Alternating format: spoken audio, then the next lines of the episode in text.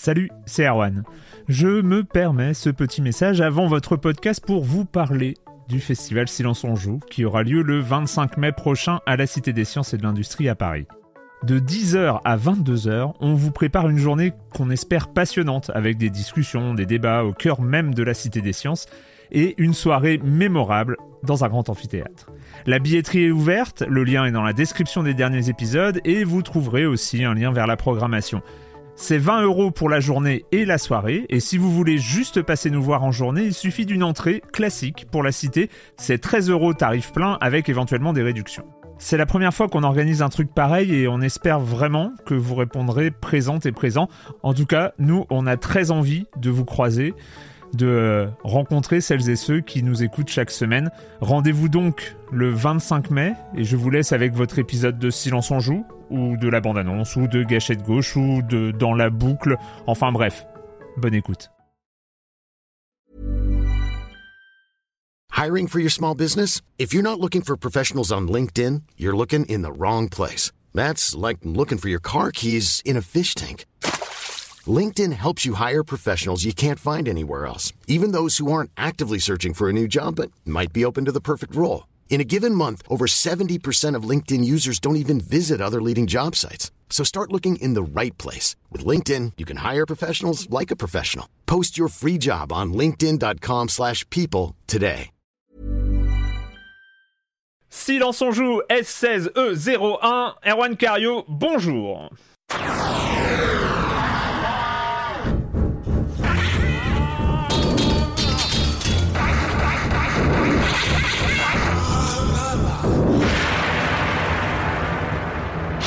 Au programme cette semaine, plusieurs jeux évidemment, on a un été à rattraper, plusieurs jeux dont un qui aurait sans doute, s'il était sorti dans le courant d'une saison, mérité un épisode dédié.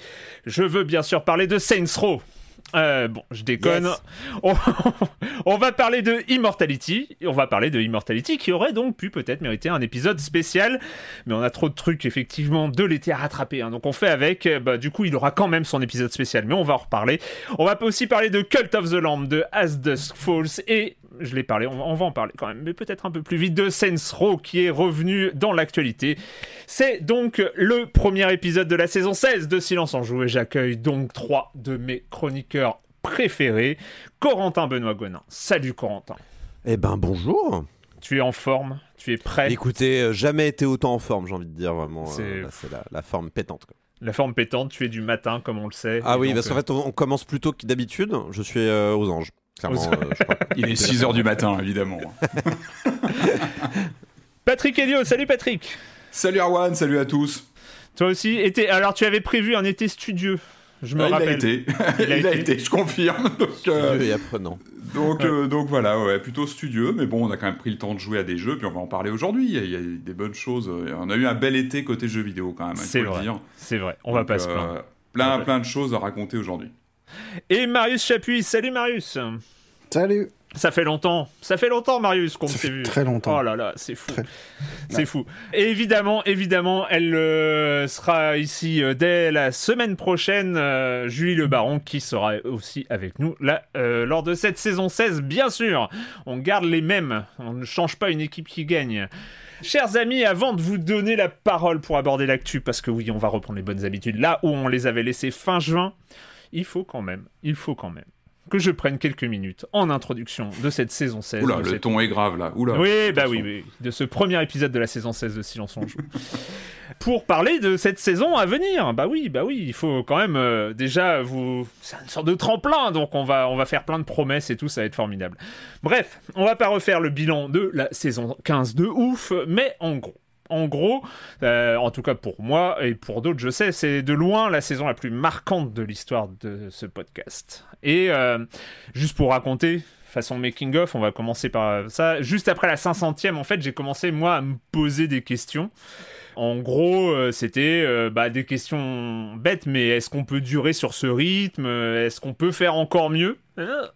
Et euh, de manière plus personnelle, j'avais euh, ce, ce truc-là de me dire est-ce que moi je vais tenir dans le temps? Je sais qu'il y a certaines saisons dans l'histoire, dans les 15 saisons de Silence on Joue, où j'étais un peu en dessous et tout ça. Et euh, Ah, sur, voilà. la 7, sur la 7, t'étais moins bien sur la 7. hein. C'était- Non, pas Ça, sur la c'est- 7, ça allait.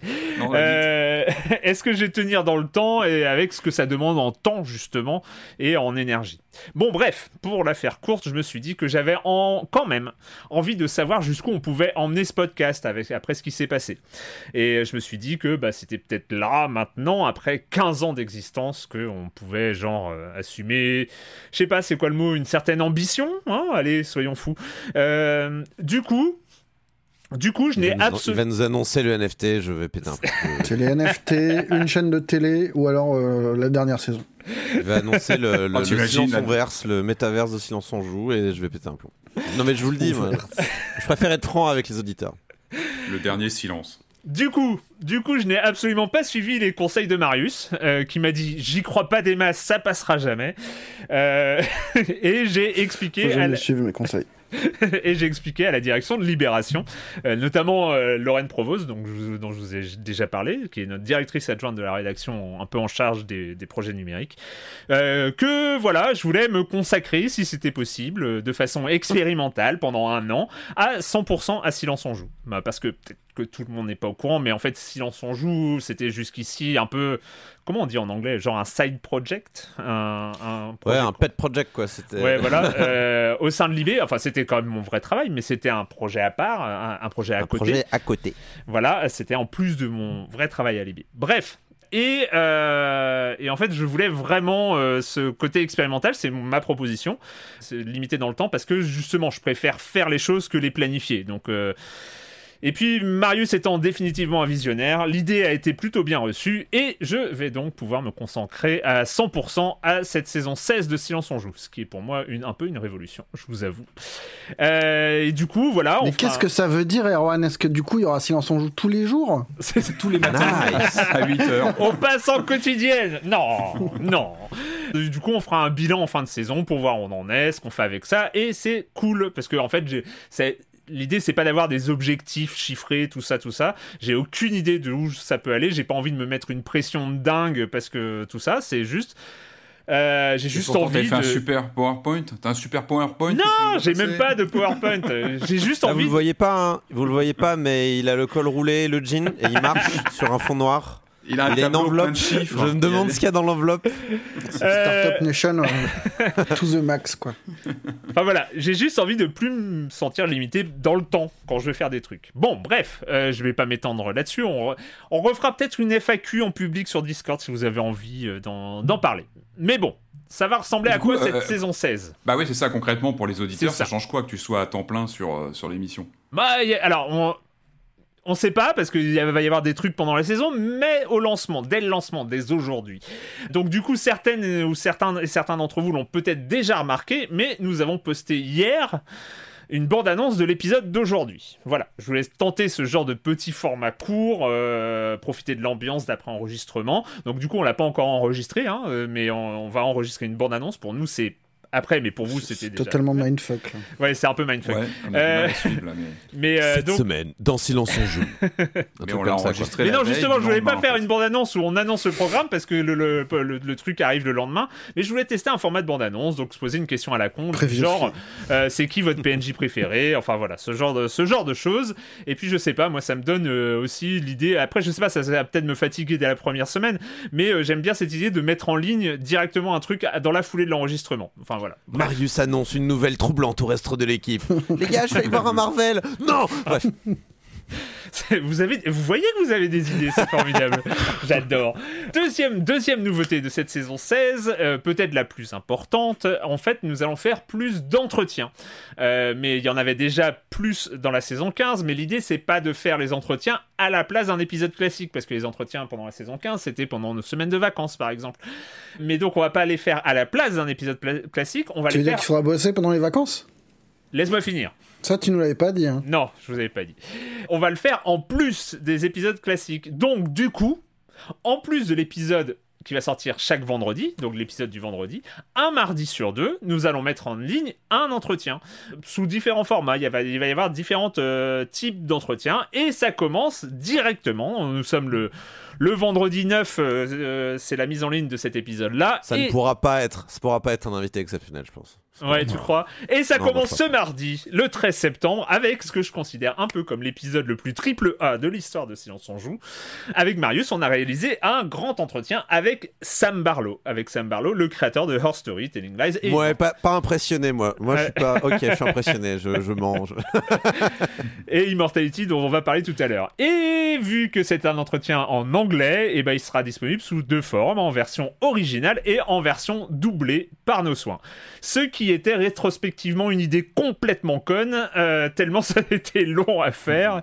Euh, mais bon, on espère que le résultat, ça va vous plaire. C'était bien hein, cette idée de doubler euh, un entretien de deux heures en anglais, Marius. T'as aimé? Moi, j'ai bien aimé quand t'as suggéré que c'était toi qui ferais Sam Barlow et pas moi. C'est ça que je retiens, J'ai- franchement. hein. J'ai j'ai assez vite compris l'enfer que ça allait être. T'imagines, un Au moins, je pouvais me réenregistrer tout seul. Bref, deux, heures de. du coup, c'est vrai que c'est marrant de te faire toi de temps en temps. Oui, De me refaire moi et de te faire toi. Oui, toi, tu m'as doublé et, euh, et moi, j'ai doublé Sam Barlow. Et tu t'es auto-doublé. Bref, euh, deux entretiens par mois en plus des émissions classiques. Et je sors ma petite enveloppe, comment on dit? One last thing? One more thing. One more thing One last thing Comme Oui, on dit. Silence on joue sera sur le Game Pass. Ah, Ah, yes. ça serait bien. Non, ça concerne One Last Thing, donc euh, ça concerne la chronique jeu de société de Jérémy. Euh, comme beaucoup de monde, moi je suis assez fan de ce qu'il fait pour nous chaque semaine, et en fait je commençais à me dire que bah, c'était dommage de pas avoir un endroit où on pouvait retrouver facilement les anciennes chroniques de Jérémy. Il faisait la liste dans le Discord, dans le salon euh, jeu de société du Discord, il y avait un message épinglé avec la liste de ses chroniques, mais pour qui voulait réécouter une ancienne chronique, fallait retrouver le silence on joue euh, qui correspondait et aller à la bonne, au bon, euh, bon moment pour retrouver la chronique de Jérémy. C'était pas forcément impossible, mais bon, c'était pas, pas cool. Du coup, du coup, eh ben, on a créé un nouveau flux de podcast, euh, carrément, carrément, on, ne recule devant rien.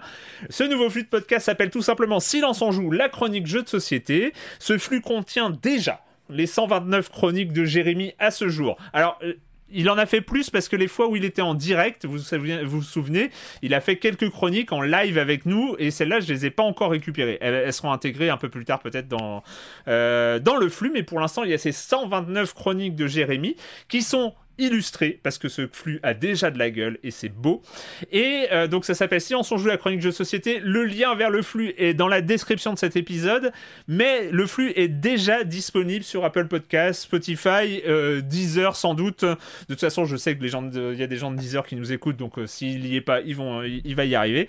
Et donc voilà, comme j'ai dit, le lien direct est dans la description de cet épisode. Et et qu'est-ce que je dois dire? Bon, moi je suis super content. Enfin, ça fait, en fait, ça va nous servir un, un peu de flux d'archives euh, pour pouvoir retrouver les chroniques de Jérémy. Euh, ce podcast peut aussi vivre sa vie par ailleurs. Euh, et au niveau du timing, les chroniques, évidemment, il n'y aura pas que les 129 chroniques à ce jour. Elles seront mises à jour à J plus 6 par rapport à sa diffusion dans Silence on joue, pour garder un peu sa raison d'être initiale, qui est quand même d'être la chronique jeu société de, de ce podcast. Donc voilà, le jeudi suivant sa diffusion, ce sera mis à jour dans le flux correspondant. Waouh Voilà, donc ça c'est les nouveautés mises en place dès la rentrée. Après, vous n'êtes pas à l'abri d'autres trucs qui pourraient arriver dans le courant de la saison. Euh, en vrac, hein, je pense évidemment à d'autres enregistrements en public ou ce genre de trucs, mais de ce côté-là, rien n'est encore calé. C'est parti. J'aimerais bien Silence on joue Hits, où on délivrerait euh, les chroniques directement avec à manger euh, pour bien en profiter. Ça pourrait être pas mal. Avec des livreurs à vélo? Avec des livreurs à vélo, ouais. Ah, pas mal. Écoute, Euh, je le note dans ma. Je vais faire une boîte à idées si tu veux, Corentin, et puis tu pourras mettre Ouais. tes idées dedans. Voilà, lirai bah, c'est pas. on fait, Voilà. on fait ça. Euh, bon, bah, j'espère que cette saison 16 va être mémorable. C'est parti. Euh, et puis, on va commencer, bah, comme, comme d'habitude. hein. On commence, on reprend le, le- le rythme là où on l'a laissé. Avec les news. Alors, forcément, tout comme les jeux à rattraper, on va avoir beaucoup de jeux à rattraper sur les deux ou trois premières, prochaines euh, émissions. Mais il y a aussi des news à rattraper avec une news qui concerne quand même pas mal de monde. C'est notamment du niveau de la hausse des prix du matos, cher Patrick. Eh ouais, allez, on commence, on commence fort. On commence avec l'actualité de hard, du hardware. Euh, avec des bonnes et des moins bonnes euh, nouvelles. Euh, et ce qui aura pu surprendre, hein, c'est vrai que comme tu le dis, ça remonte au début de l'été, notamment du côté de l'Oculus Quest, ça a été une hausse de prix mm. plutôt surprenante, puisque quand on connaît un peu l'histoire du, du jeu vidéo, on est plutôt sur une tendance générale où au bout de quelques mois, quelques années, on observe, c'est un peu la règle immuable depuis, euh, depuis des dizaines d'années qu'existe le jeu vidéo, une baisse de prix du matériel, puisque les, comment dire, les composants baissent de prix, etc. Dans un monde normal, on arrive sur, normalement, au bout d'un an, deux ans, une machine baisse. Et le, premier à être allé à contre-courant, ça a été Oculus, une mm. petite boîte indépendante, hein, je ne sais pas si vous avez entendu parler, qui a un, qui a un, comment dire, un casque de, réalité virtuelle Oculus Quest 2 qui fonctionne très bien, qui, qui, qui s'est fait une belle, une belle place sur le, sur le secteur de, de la réalité virtuelle et qui a, euh, comment dire, annoncé une hausse de prix de 50 euros, je crois. C'est ça, qui a, qui a, monté le prix soudainement de son casque. Euh, ce qui a un petit peu emballé euh, bah, le, comment dire, le marché parce qu'il fallait vite se précipiter pour certains vite trouver un casque avant que la, hausse de prix soit effective. C'était assez surprenant, encore une fois, notamment de la part de bah, d'une boîte comme, comme Facebook qui a quand même de quoi comment dire, euh, absorber euh, les, les, différenciations de prix, etc., d'un secteur qu'on le sait très chamboulé actuellement, avec le prix des matières premières, des matériaux, etc. Mais c'était un petit peu la surprise. Et puis, le deuxième effet qui est arrivé dans les semaines qui ont suivi, je crois que c'était pendant la Gamescom, c'était un peu la mauvaise nouvelle pour... Euh, euh, bah, les, potentiels acheteurs de PlayStation 5, c'était une hausse du prix de la PlayStation 5 de 50 euros sur les deux modèles, donc le modèle sans disque euh, digital ou le modèle équipé d'un disque. Euh, qui ont tous les deux pris 50 euros. Alors ça peut paraître comme ça anodin, c'est vrai que bon, voilà, une console qui prend 50 euros, c'est dans un contexte, on le rappelle, quand même très singulier, la machine est en, en rupture continue. On je crois que je l'ai jamais vu en magasin une seule fois disponible dans un linéaire parce qu'elle encore aujourd'hui là, c'est toujours sur la galère. Je l'ai jamais vu, moi. Je l'ai jamais vu. Je crois qu'elle est, c'est toujours très tendu. Elle arrive, elle part aussi vite. Enfin voilà, on sait que la disponibilité, on se répète, mais c'est comme ça depuis deux ans. Elle est euh, elle est très compliquée parce qu'il y a ces problèmes de, fabrication, de disponibilité des composants, etc. Mais, mais, mais, mais, une hausse de prix euh, de 50 euros euh, après deux ans de présence sur le, sur, le marché, c'est une grande première. Et ça va même plus que là. C'est que ça va contre courant de ce qu'on observe, comme je disais tout à l'heure, euh, sur la tendance générale du marché. C'est-à-dire que normalement, on prend l'exemple de la PS4, deux ans, je crois, après son lancement, il me semble qu'elle baissait, elle, de quelques dizaines d'euros. En général, on est plutôt vers ou bien des bundles avec des jeux en plus ou des choses comme ça, voire une révision matérielle qui se profile avec une version slim ou des choses comme ça. On va en général, au bout de deux ans, vers une baisse de prix, ce qui est plutôt naturel, et ce qui fait qu'en général, on, se, on, a quand même, on a plutôt tendance à dire n'achetez pas votre console tout de suite en jour 1 parce qu'elle va baisser, attendez un petit peu que le, la Logitech se développe, etc. Ça, c'était une logique euh, qui était présente depuis, on va dire, les débuts du jeu vidéo, et hmm. qui là, dans ce contexte très singulier aujourd'hui, euh, est remis totalement en question. Euh, sachant que donc ça touche pour la PS5 euh, tous les marchés, que ce soit Japon, Europe, etc., sauf les États-Unis. alors pourquoi les États-Unis? Parce que bah il y a, des, comment dire il y a des, problématiques de, de conjecture financière, mais il y a aussi un contexte beaucoup plus serré, je pense, face à Microsoft, mm. où on sait que voilà Microsoft avec le Game Pass, avec le, les, les, les, les, les, les séries X, etc., qui fonctionnent bien. Je pense que c'est très compliqué euh, aux États-Unis et euh, du coup pas de pas de hausse de prix euh, sur le marché américain pour la PS5. C'est encore une fois c'est une première qui, bah, qui, va en plus à contre-courant de un petit peu de l'image de Sony qui depuis les débuts a toujours su comment dire, en général, hein, en, dehors du cas PS3, qui était quand même un, cas assez singulier dans l'histoire des, PlayStation, arrivait toujours, notamment en Occident, avec des prix euh, euh, psychologiques. On se rappelle du 299 dollars sur le, le 3 de 1995, qui avait quasiment fait gagner la PlayStation sur un coup comme ça de, je crois que c'était Steve Race euh, sur la conférence, voilà, sur le premier E3, qui avait tout pété, quoi. Euh, la PS4 était aussi sortie à 399, un prix psychologique qui avait du coup défoncé complètement la Xbox One en face, qui arrivait un petit peu plus cher, avec euh, je crois que c'est une cinquantaine d'euros en plus parce qu'il y avait le Kinect, etc. Mais ça leur a coûté très cher. Et là, déficit communicationnel euh, vénère.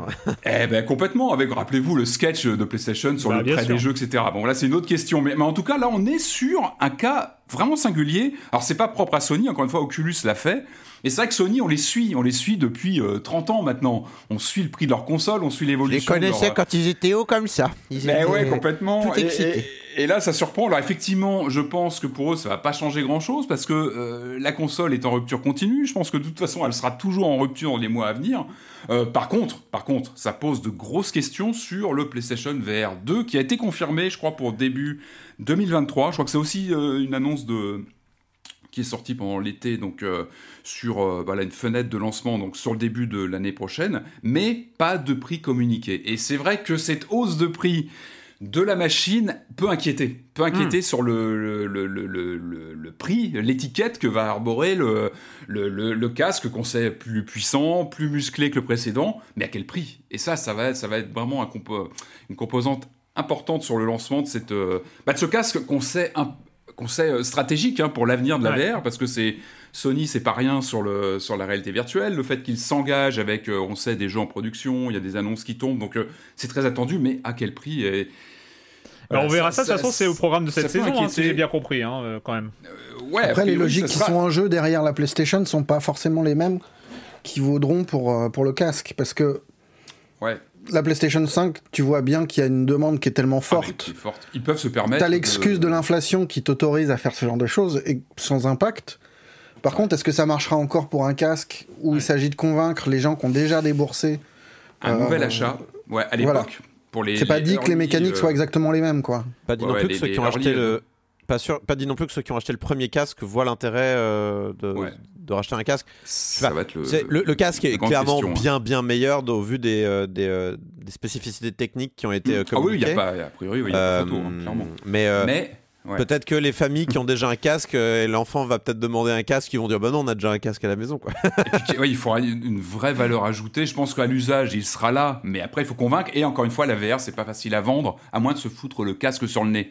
Après, il y, a eu du chemin de parcouru hein, avec le Quest 2 qui a quand même hmm. vachement démocratisé aussi la VR euh, dans un mais, mais, quelque part, tous les gens qui ont un Quest 2 Enfin, euh, t'as un casque à la maison, quoi. Enfin, bah oui, t'es pas forcément suspendu pour retrouver la même techno avec. Bah oui, c'est ça. C'est, tu, enfin, forcément, tu vas pas acheter peut-être le PSVR 2 si t'as le Quest 2 à la maison.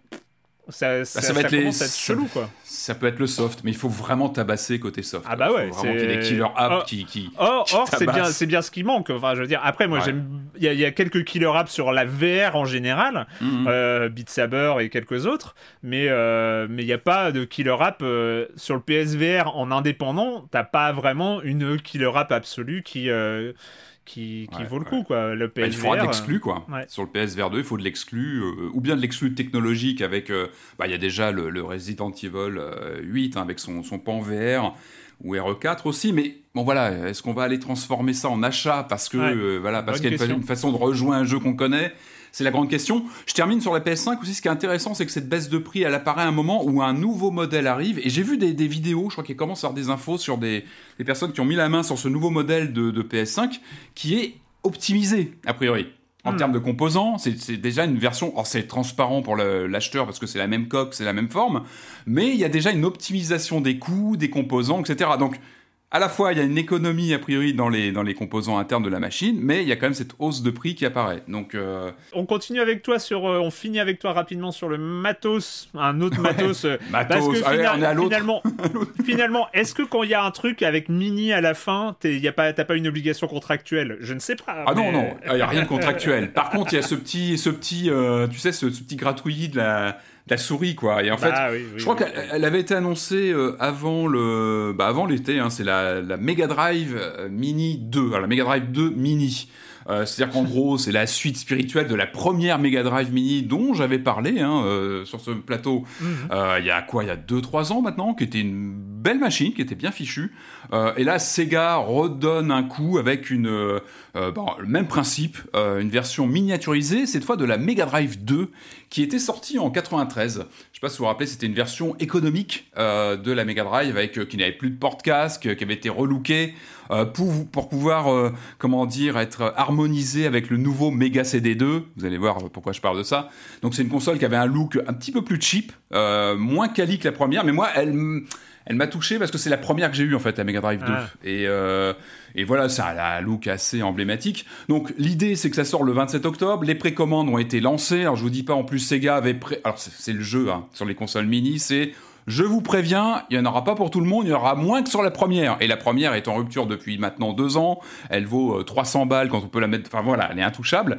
Donc Sega te dit, euh, bah, la nouvelle elle arrive, il y en aura moins. Donc évidemment, les précommandes ont été lancées euh, là il y a quelques jours, donc c'était un rush, rupture très vite. En plus, en exclut sur un grand site de vente qu'elle exclut. Donc évidemment, tout le monde est en, un peu sur un goulot d'étranglement pour précommander. Là, je crois qu'elle est revenue, mais bon, on sait qu'il n'y en aura pas beaucoup. Euh, l'idée donc, bah, rien de révolutionnaire. On a une mini console qu'on branche en HDMI. On a une soixantaine de jeux intégrés. Bon, bah, il y a du Earthworm Jim 2, du Splatterhouse 2. Quelques titres inédits aussi, c'est-à-dire que ça peut être un Space Harrier 2 qui a été retouché pour être plus proche de, l'arcade. C'est plutôt drôle d'avoir des contenus euh, exclus comme ça, faits sur mesure pour une console. C'est un objet éditorial, ça je trouve ça toujours intéressant d'avoir des choses en plus. Et puis, j'ai pu résister jusque-là. Ouais, bon, la Mega Drive 2, je l'ai encore à la maison, la vraie, tout ça, c'est pas grave, je vais pas la reprendre. Et puis, il y a eu des annonces qui sont tombées, les annonces de jeux. Et puis, il y a eu la carte Mega CD qui est arrivée sur la table. C'est-à-dire qu'il y a des jeux Mega CD qui ont été intégrés. Il y a du Night Trap, les amis. Seaward Sharks. Il y a du bon voilà bon là j'ai craqué. Night Trap quand même. Là, donc, euh, Patrick Helio. Euh, donc, Patrick, Patrick t'as craqué donc. En fait, j'ai craqué. Alors, pour tout vous dire, j'étais. Attends, je cherche le gif pretends to be shocked. Faut mettre le En fait, ah, mais, c'est marrant. On en parlait un peu avant l'enregistrement. J'étais sur, ouais, j'étais un peu sur la défensive. En plus, j'ai vu le prix tomber. On est à plus de 100 euros quand même. C'est indécent. Quand on y pense, c'est complètement indécent. C'est un émulateur en soi. Mais en fait, j'ai craqué bêtement en dehors du catalogue de jeux avec ces jeux méga CD qui évidemment m'ont parlé immédiatement. En fait, c'est le packaging. Quand j'ai vu le packaging arriver sur, la sur le site de vente, ça a été le, vous savez, l'effet Madeleine de Proust. C'était la uh-huh. boîte. Ils ont repris le design de la boîte, un peu futuristo, euh, euh, ringard de, de, l'époque, avec ce damier électronique, avec la console en vue comme ça. Et en fait, j'ai craqué. C'était plus fort que moi. J'ai craqué. Euh, dans les autres, dans les autres actus euh, de cette rentrée, de cette fin d'été et de cette rentrée, il y a beaucoup, beaucoup d'opérations financières qui impactent quand même sérieusement l'industrie. J'ai utilisé le verbe impacter. C'est, il va falloir. je sais pas, tu as changé, Arwan. Hein, tu as changé. Hein. Pardon. Donc, notamment, on va commencer avec toi, euh, Corentin, du côté d'Umbracer, qu'on dont on avait déjà parlé à propos de leur rachat assez monumental d'As Ouais, donc euh, Embracer, hein, pour ceux qui se souviennent pas, c'est euh, ce groupe euh, suédois qu'on connaissait peut-être plus sous le nom de Nordic Games ou de voire THQ Nordic. Hein. Mm. c'est tout cette espèce de conglomérat européen de distribution, d'édition, de développement. C'est tellement nébuleux que je vous cache pas que même moi, je suis régulièrement perdu pour savoir qui est quoi dans cette histoire. Mais en gros, voilà, il, y a quand même cet acteur qui est très très important en Europe et qui a encore fait une espèce de Bon, il a fait ses courses, quoi. Enfin, je veux dire, au bout d'un moment, c'est l'été, il fait beau, vous passez devant une vitrine, vous voyez quoi? Middle Earth Enterprise. Les, les gens qui, qui détiennent les, les droits d'adaptation en film de, de J.R. Tolkien en promo. Non, mais tu, ah, bah sac, voilà, tu, tu, le mets dans le sac, quoi, honnêtement. Voilà, les petites soldes d'été, ça fait plaisir. Donc voilà, ils ont racheté cette boîte euh, donc qui, euh, qui gère euh, tous ces trucs-là. Donc si jamais il y a des jeux Seigneur des Anneaux et tout ça, a priori, ça sera plutôt du côté d'Embracer qu'il faudra regarder. Ils ont aussi racheté alors euh, le studio Tripwire Interactive qui a fait euh, Man Eater, ce jeu avec un requin. Ah, c'est bien ça. Qu'est-ce que Et c'est aussi le développeur de Killing Floor, euh, qui est donc ce sympathique FPS euh, qui a eu un petit succès d'estime sur Steam justement. ils ont aussi racheté, alors ça, ça va, ça va faire réagir Patrick, Limited Run Games, qui est donc cet éditeur qui ressortait des jeux en boîte, donc ah, des jeux indépendants hein. qui n'avaient pas le droit à une sortie. il continue, hein, il, continue. Oui, oui, il continue. Et c'est pas les seuls d'ailleurs. Il y a Fangamer qui en fait, il y en a d'autres. Ah oui, il y a hein, toute une famille maintenant de, de, petites structures comme ça qui publient en physique des, jeux indés ou des jeux rétro. C'est ça. Et eux, c'est les premiers, on va dire que c'est les plus, c'est les plus emblématiques, hein, Limited Run.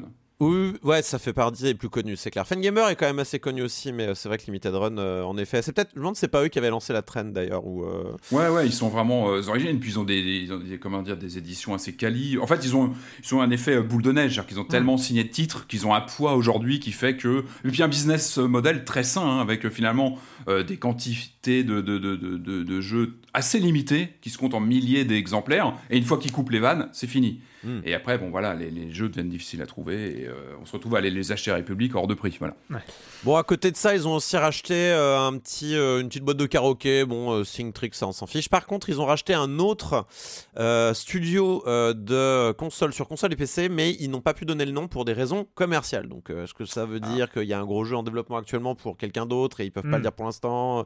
Voilà. Donc, on verra peut-être plus tard. Par contre, ils ont donné le prix que ça leur a coûté et d'un point de vue du cash du cash qui est en dur, c'est euh, du, euh, c'est quand même du 577 millions au total euh, de, dépenses. Ah oui. Un ah, c'est des soldes. Hein, c'est un beau panier quand même. voilà, bon, alors on est loin des 12 000 billions qui ont été utilisés pour Activision Blizzard par Microsoft, mais bon, tout de même, c'est quand même un petit. Oh, c'est la moitié de ce qu'a investi l'État saoudien dans Embracer en Alors, bah justement. tu vois Donc ça va, c'est. oui, parce qu'ils avaient mis un. Ah oui, parce que justement, oui, parce qu'on peut en parler de ça. Donc c'était ce groupe, la Savvy Gaming Group là, enfin Savi Gaming Group, qui est donc ce, groupe financé par le gouvernement euh, de la de l'Arabie Saoudite, qui avait, euh, pour rappel, hein, déjà euh, mis un peu d'argent dans Embracer en mettant en effet un milliard euh, on investit un milliard dans, dans Donc oui, il y, a il y, a plus de la moitié puisque le, le, coût total hein, de, de, de, des rachats euh, précédemment cités, c'était plutôt autour des 788 millions. Mais vous savez, c'est parfois ça passe dans des, dans des stocks et dans mmh, des mmh, intéressements, ce genre mmh. de choses. Euh, et puis, ouais, c'est pas non plus le seul rachat qu'ils avaient fait. Donc, il y avait Asmodee, tu as cité, Erwan, puis ils avaient aussi racheté tout ce que euh, Square Enix avait décidé euh, n'avait plus de valeur. Euh, parce que les NFT c'est l'avenir, mon cher Erwan. et du coup, euh, Crystal Dynamics, Eidos Montréal et Square Enix Montréal avaient été cédés à Embracer Group bah pour 300 euh, millions de dollars.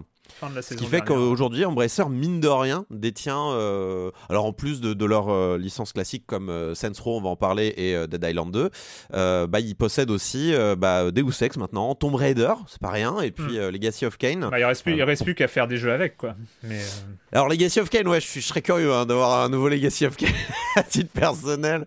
Mais oui, oui, c'est ça. Mais bon, Barlow aussi serait curieux. Ah, je j'avais pas noté ce. Je savais pas qu'il avait bossé sur la Legacy of Kain, si c'est ce que tu sous-entends. C'est ça C'est pas celui Oui, c'est ça. C'est celui qui a été annulé en fait. C'est le gros Legacy of Kain qui, a été, euh, qui a été ah. cancelled. En full motion euh, vidéo, c'est ça? Non. ah, dommage. ah, dommage, parce que gros potentiel. Teasing, il, en parle dans l'interview euh, de... Bah que nous allons mettre en alors, ligne. pour, pour, être tout à fait clair, je n'ai pas encore entendu l'interview, mais je suis mais alors hypé de ouf personnellement. Surtout que j'ai adoré euh, le jeu comme vous allez entendre tout à l'heure. Mais... Euh, et donc on n'a pas eu que ça hein, comme rachat cet été. C'était un peu la, un peu la, la, shopping spree. c'était le summer shopping spree un petit peu. et donc il y a, il y a aussi NetEase qui a décidé de, de racheter un petit studio sans problème. J'ai envie de dire, ça fait plaisir. Euh, Quantic Dream, quoi. C'est bien. Euh, j'ai envie de dire, il le mérite. Il le mérite, ça fait plaisir. Mais je sais plus pour combien. Tu avais les chiffres, je crois. Euh, non, je regardais, j'ai pas les chiffres du tout. Il y a ah, pas, je crois pas qu'ils aient communiqué les chiffres sur. Euh, bah, je, vais pendant que tu feras le point sur Ubisoft et les Guillemot Bros, je vais, chercher les chiffres. oh, le point, ah bah oui, parce que alors dans la vague des rachats, donc NetEase, euh, NetEase, donc qui est quand même un, géant chinois, c'est du côté de Quantic Dream, et notre grand ami Tencent, hein, qui est quand même un grand habitué du supermarché du jeu vidéo, lui a mis des petites billes dans euh, pas dans Ubisoft directement, mais quand même un petit peu. Marius. Ouais, c'était un peu parce que là on parle des rachats de l'été, c'était un peu la saga de l'été euh, Ubisoft parce que on avait des alertes euh, en juin, juillet sur sur la, la, possibilité d'un rachat et finalement on arrive septembre et puis c'est Tencent qui débarque, qui aligne 300 millions dans Guillemot Bro, donc qui est une des, des, des sous des sous-succursales d'Ubisoft qui détient le truc. il monte à près de 5, enfin c'est 49,9% de Guillemot euh, Browser. Par contre, il ne bouge pas dans Ubisoft. Il rajoute du fric, mais il reste à 4,5% euh, des parts. Et euh, ils ont accepté un deal qui consiste à dire qu'il y a un hard cap sur les. Enfin, qu'ils pourront pas dépasser les 9,9% d'Ubisoft avant quelques années on n'est pas dans le cas de figure Bolloré où c'était beaucoup plus. Euh, voilà, c'est pour rassurer, je pense, un peu les, employés et puis euh, les, observateurs sur la possibilité d'un rachat mhm. euh, en bonne et due forme de, d'Ubi. Mais voilà, on est content. Et en plus, si on arrive à relier un petit peu les miettes de pain, on se souviendra que courant juillet, on ah a appris que, que Tencent, c'est aussi l'entreprise de la deuxième chance parce que Ashraf Ismail, qui, qui est un des rares à s'être fait virer d'Ubisoft pendant la, la petite, euh, la petite vague, ce petit été un peu compliqué qu'ils ont traversé il y a deux ans. Et ben Ashraf Ismail il a retrouvé du boulot du côté de Tencent où il est euh, où il est cré créative director euh, de façon consulting en consulting mais euh, si c'est pas même. formidable cet esprit de Et réinsertion du coup voilà c'est hein. chouette de voir qu'un type qui a, qui a été euh, lourdé de sa boîte réussit à retrouver de la, de- de- du taf du côté de, de l'investisseur de, de- cette même boîte de l'investisseur de cette boîte. Après, du côté de Tencent, c'est vrai que c'est pas du tout la même esprit que Bolloré.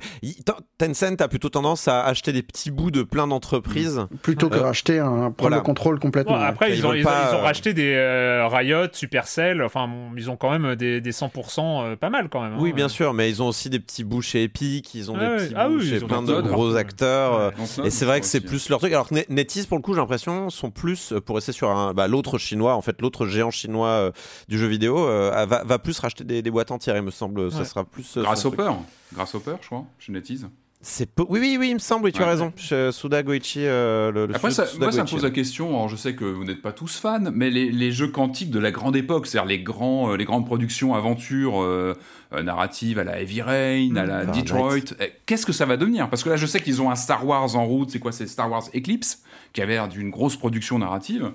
Euh, Est-ce qu'ils vont pouvoir continuer sur leur, comme ça, leur, leur Bah Après, euh, t'achètes pas, du quantique pour faire un free-to-play euh, sur mobile, si tu veux. Donc, euh, Ouais, mais euh, non, mais c'est en général. Sais qu'ils ont T'achètes un savoir-faire. aussi. euh, Oui, Ils enfin, ont sont dit- intelligents, mais a priori, je pense qu'ils ils, ils doivent pas. NetEase, c'est le genre de boîte qui doit penser comme une boîte américaine, donc je pense qu'ils vont venir, ils vont pas trop toucher. En plus, les, les, les deux Ouais, patrons, les patrons actuels ont de été Quantic- confirmés. euh. Enfin, il y a pas. Malgré les casseroles, malgré les. C'est rigolo, je repense, euh, je repense, alors ça n'a rien à voir et ça a été tout de suite démenti, mais je sais pas si tu te rappelles Marius, cet, cet après-midi un peu rigolo euh, euh, au mois d'août où il y a eu une rumeur quand même pendant une après-midi, c'est parce qu'on est dans les rachats de l'été, il y a eu pendant Ah, une oui. après-midi la rumeur Amazon rachète Electronic Arts. Ah, C'était, euh, oui. assez rigolo, Ah oui, ça a duré... Ça a duré ça- une après-midi, ouais. Ouais, ça a duré 4 heures, ça a été démenti tout de suite, tout le monde s'est marré ensuite. Ouais, ça C'est venait Today, qui- qui avait fumé. Mais ce qui est rigolo dans cette histoire, et c'est juste une Tout rumeur possible. et qui n'annonce rien, et c'est pas, c'est pas une histoire de fumée, mais c'est qu'on est aujourd'hui dans l'état d'esprit où cette annonce paraît très probable, enfin paraît, Mhm. euh, paraît acceptable entre guillemets. Amazon qui rachète Electronic Arts, Amazon a du pognon, Electronic Arts c'est un des derniers euh, grands studios qui n'apparaît, enfin qui n'a pas, qui n'appartient pas à une méga corporation euh, par ailleurs. Euh, donc, euh, voilà, c'était, c'était amusant. Euh, Bon après ça a été démenti tout de suite et, et tout ça. Bref. Bah ouais, bah, c'est- je, pense, je pense que c'est aussi pour ça que cette rumeur a persisté euh, aussi longtemps avant que je plus c'était le Washington Post ou je sais pas qui euh, l'avait euh, dé- euh, infirmé, mais c'est c'est c'est parce que tout le monde y- disait oui bien sûr pas de problème, oui oui bien sûr Amazon rachète EA, c'est- c'est- c'est tout à fait crédible. quoi. Ouais. Avant de passer bah, aux jeux vidéo en termes d'actu euh, d'été, euh, je voulais quand même. C'est pas, c'est pas le moment le, le- le- le plus facile. Mais le 27 juillet, le 27 juillet, bah on, a- on l'a appris un peu plus tard, mais c'était le, le- le décès aussi d'Eric Viennot. Euh, je voulais en parler lors de cette rentrée de la saison 16. Euh, donc Eric Viennot, qui est créateur de euh, In Memoriam, évidemment. Après, il y a eu Altminds. C'était le cofondateur de Lexis Numérique. Donc Lexis Numérique, l'oncle Ernest euh, et euh, la boîte à bidule de l'oncle Ernest. Enfin voilà, euh, tout ça. Eric, c'était euh, bah, un peu le parrain de Silence on joue euh, en termes de créateur de jeux vidéo. Euh, Eric, euh, bah, ça a été notre premier grand invité. Euh, il, avait fait le bilan de l'année 2007. Je me rappelle encore de cet enregistrement qui a été tellement long tellement long, c'était euh, 1h30 à l'époque. Hein, mais qu'on a été, a fait deux émissions. C'était une émission en deux parties, le bilan de l'année 2007 euh, qu'on avait fait avec lui. Et, et il a toujours suivi l'émission. Il écoutait, il écoutait Silence on joue. On- il nous en parlait, euh, il nous en parlait régulièrement. Euh, moi, c'était vraiment un, un des rares créateurs euh, français, même le seul dont je me sentais vraiment personnellement proche. Euh, ça a été un choc. Euh, Bon, il y avait quelques personnes qui savaient qu'il était malade. Euh, il, est, il est mort d'un d'un cancer. Il était malade depuis un an à peu près. C'est vrai qu'on avait un peu perdu, alors pour ceux qui suivent les jeux vidéo, on avait un peu perdu de vue depuis bah, le, la fermeture de, Lexis euh, en 2014, qui a fait suite euh, un peu à l'échec commercial de Altminds, qui était vraiment un projet un peu trop ambitieux pour l'époque, on va dire. et, et c'est vrai qu'il avait un peu disparu des écrans radar. Il avait fait ces trucs. En fait, il avait fait une sorte de, pépinière de création du, côté d'Aix-en-Provence, la Hive. Et, et ce qui était, voilà, il était revenu début 2021. Je ne sais, pas si certains d'entre vous euh, le, suivaient sur Twitter. Il était revenu euh, début 2021 mm. avec une newsletter. il m'en avait parlé. Ça, il m'en avait parlé en 2018 euh, de, ce truc-là, l'homme qui rêvait dans une langue inconnue. Il m'en avait déjà parlé en 2018. Il commençait à, il était fasciné mm. par ce sujet-là. Et en 2021, 2000 oui, c'est ça, 2021, début 2021, il a lancé une newsletter qui raconte cette enquête. La newsletter est mhm. incroyable. Vous pouvez encore aller la, lire. Il avait fait sa première saison. Euh, qu'il avait fini à l'été 2021. Il avait envie de continuer cette enquête. Il avait envie, parce que l'histoire est, l'histoire est incroyable, de quelqu'un qui rêvait dans, dans une langue qu'il ne connaissait pas. Il s'est rendu compte que ça a été une langue d'une petite île euh, perdue au milieu du Pacifique.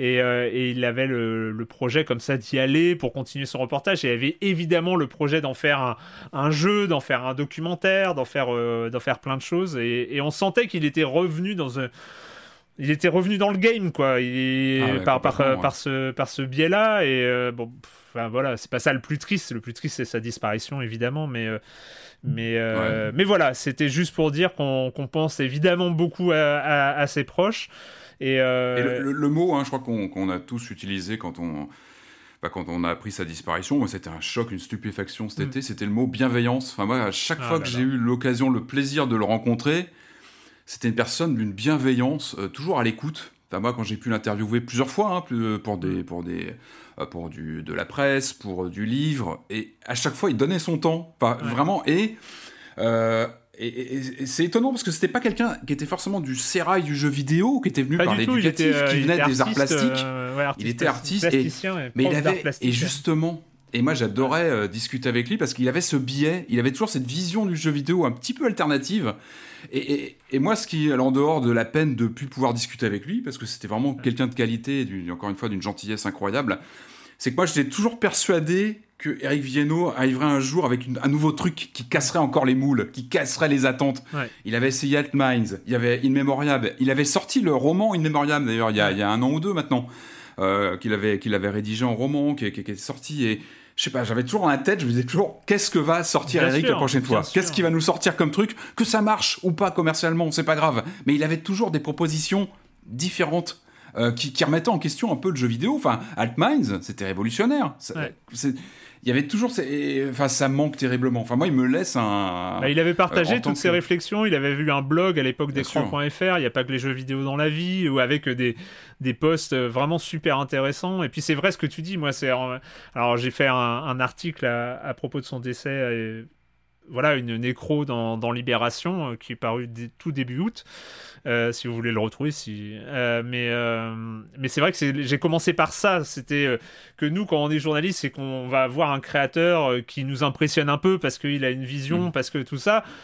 Bah, c'est vrai qu'on en prépare nos questions, on pose nos questions et tout. Et, en fait, avec Eric, dès le départ, dès les premières fois, ça s'est fini par lui qui nous pose des questions, en fait, parce que il était tout le temps, enfin, dans un dialogue, en fait. C'était tout le mm. temps un dialogue et il s'intéressait aux autres mais vraiment énormément quoi. Il se nourrissait mhm. de, de, de, ses contacts, de ses discussions, et c'était euh, toujours, euh, c'était toujours un c'est comme ça qu'on a créé comme ça un lien. Et en fait, moi, je me rappelle parce que aussi mon premier reportage jeu vidéo, c'était euh, c'était en bah, c'était à, ce moment-là, c'était euh, sur le tournage de In Memoriam. C'était en 2001. Ah, excellent. Et on c'est vrai que vous avez beaucoup travaillé ensemble sur In Memoriam avec Après, après voilà, on, en, bah, on en avait déjà parlé il y a, quel, il y a en 2020 dans le 2021 d'ailleurs, je crois, à un moment de la sortie du roman, j'avais expliqué qu'on avait, on avait fait paraître des faux articles dans Libération.fr mmh. euh, avec euh, qui était avec fou à l'époque. Bref, je sais pas ce que vous aviez dit d'ailleurs. Est-ce que le jeu est toujours jouable aujourd'hui non, bah non, non, non, bah non, non, ça a, été, bah, ça a été un des gros trucs de In Memoriam, c'est que In Memoriam a pas, était pas compatible avec les Solus. C'est-à-dire que, en fait, vu qu'on jouait, la, force d'In Memoriam, c'est le jeu sortait et en fait toute l'enquête se passait sur Google ou sur le moteur ou sur Bing à l'époque, mais connecté, euh, parce qu'il y avait un partenariat. Mais c'était, il on utilisait des moteurs de recherche classiques pour trouver les indices. Et c'était Bah, ça C'était qui un était ARG, euh, c'était Ouais. un ARG organisé. un l'heure, peu, c'est ça. quoi. Et Moi, je, or, je me rappelais. euh, or, dès qu'il y a les solus, bah en fait tu rentres tes mots clés et tu tombes sur les fini. solus in memoriam. Les- c'est- Ah ouais, ouais, ouais. Je me rappelle de rappelle cette toujours moi de- discussion. de- euh. d'Eric sur un salon, je sais plus où c'était, qui me dit écoute Patrick, faut que je te montre un truc. Et là, il m'avait montré, tu sais, l'appel téléphonique Ah à un numéro Bah, où t'avais memoriam un 2, type qui te répondait pendant l'enquête. Et j'ai dit mais c'est ton truc là, c'est dingue. Ouais. Et voilà, enfin, il était, il était, il était ravi de montrer ça, de, de savoir trouver cette, euh, cette fonction qui était. Il était comme ça, quoi. Il creusait encore une fois des. bah, des, des pistes alternatives pour le jeu vidéo et je pense que voilà il- j'espère qu'il restera dans l'histoire du jeu vidéo par Ouais, ses apports parce qu'il a en- tenté et euh, euh, pour moi, il s'inscrit vraiment dans une logique. Il y a des gens comme euh, Bertrand Brocard de Cobrasoft il y a quelques années. Il y a lui, des gens qui ont questionné, notamment en France, le jeu vidéo, comment on l'emploie, comment euh, on intègre le joueur dedans. Euh, et bah, bah, il manque quoi. Enfin, enfin, c'est c'est il Voilà. manque Eric. On se, on, s'en- on se souviendra de lui, en tout cas, euh, Eric Viennot, qui est décédé le 27 juillet. C'est vrai que en ce qui me concerne, moi, c'était plutôt un, un souvenir, mais plutôt d'enfance, parce que moi, c'était plutôt l'oncle Ernest. Du coup, je vous entends ouais. parler comme si vous le La connaissiez. Alors que moi, c'était une espèce. Pour moi, oncle Ernest, c'est tombé vidéo. du ciel, quoi. C'était pas. Il y avait personne derrière l'oncle Ernest, tu vois. C'est papa qui est revenu un jour avec un CD gravé de l'oncle Ernest, et puis j'ai joué à l'oncle Ernest, quoi. C'est vrai que c'est toujours un peu triste, ouais, de- du coup, de voir que la personne qui a quand même animé euh, des soirées sur le Macintosh de l'époque, bah, c'était, euh, c'était une personne et que du coup, elle a disparu, quoi. Avant de, commencer, hein, euh, pour les, jeux vidéo euh, de, euh, de cette semaine, bah évidemment, oui, alors je suis désolé, on va continuer, on va continuer, parce que c'est pas aussi étranger au fait que cette saison 16 va peut-être avoir une, autre, ambition. Il y a forcément la petite partie des abonnements de soutien à Libération, de soutien à Silence on Joue, des abonnements à Libération, de soutien à Silence on Joue. Comment je dis C'est quoi la formule? Je ne sais plus. Bref, alors la bonne surprise, c'est que vous étiez euh, 400 à avoir. À avoir souscrit à cet abonnement et vous êtes encore 399 à la fin de l'été. Ce qui fait que euh, je m'attendais à, une perte logique parce que c'est vrai qu'on n'a pas diffusé pendant l'été, mais vous êtes encore là et c'est super. Enfin, encore une fois, comme euh, comme d'habitude, euh, vous pouvez avoir plus d'informations et vous abonner donc à 5 euros par mois au lieu de 9,90 euros à Libération en soutien à Silence on joue sur la offre.libération.fr offre.libération.fr slash SOJ. N'hésitez pas, c'est voilà, c'est toujours une marque de soutien, ça va nous aider euh, pour, euh, pour la saison à venir. On va commencer, on va commencer avec les jeux de l'été. Celui-là est sorti le 11 août dernier. Il est sorti pas, il était un peu attendu quand même, mais peut-être pas au niveau où il a été reçu. Ça a été euh, en tout cas, j'ai trouvé que ça a été vraiment un, événement en lui-même, euh, cette sortie, la manière dont il a été accueilli. C'est le, le travail d'un studio indépendant australien qui s'appelle Massive Monsters. Je veux parler évidemment de Cult of the Lamb.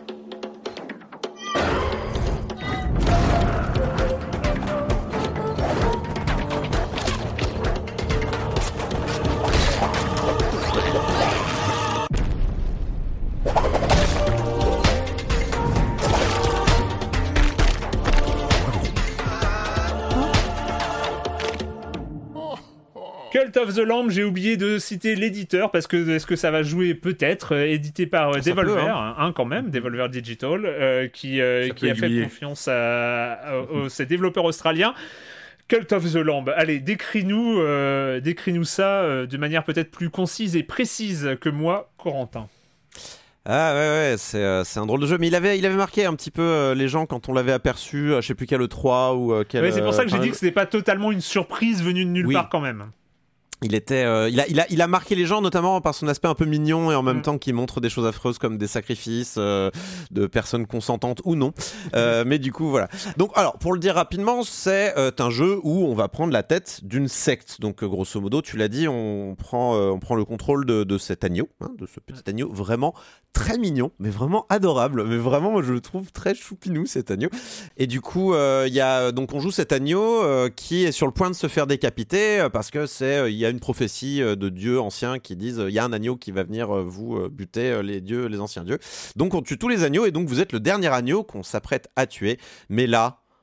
Quand soudain, au moment où le- le- la hache s'apprête à tomber sur votre euh, frêle cou, euh, un autre dieu qui veut se venger des autres dieux euh, vous sauve la vie, vous donne des pouvoirs, et là vous vous mettez à tuer tout le monde euh, dans la salle qui s'apprête à vous tuer et euh, vous incite à, euh, à créer son, son, son, son culte, enfin son, son- sa secte, euh, au milieu des bois.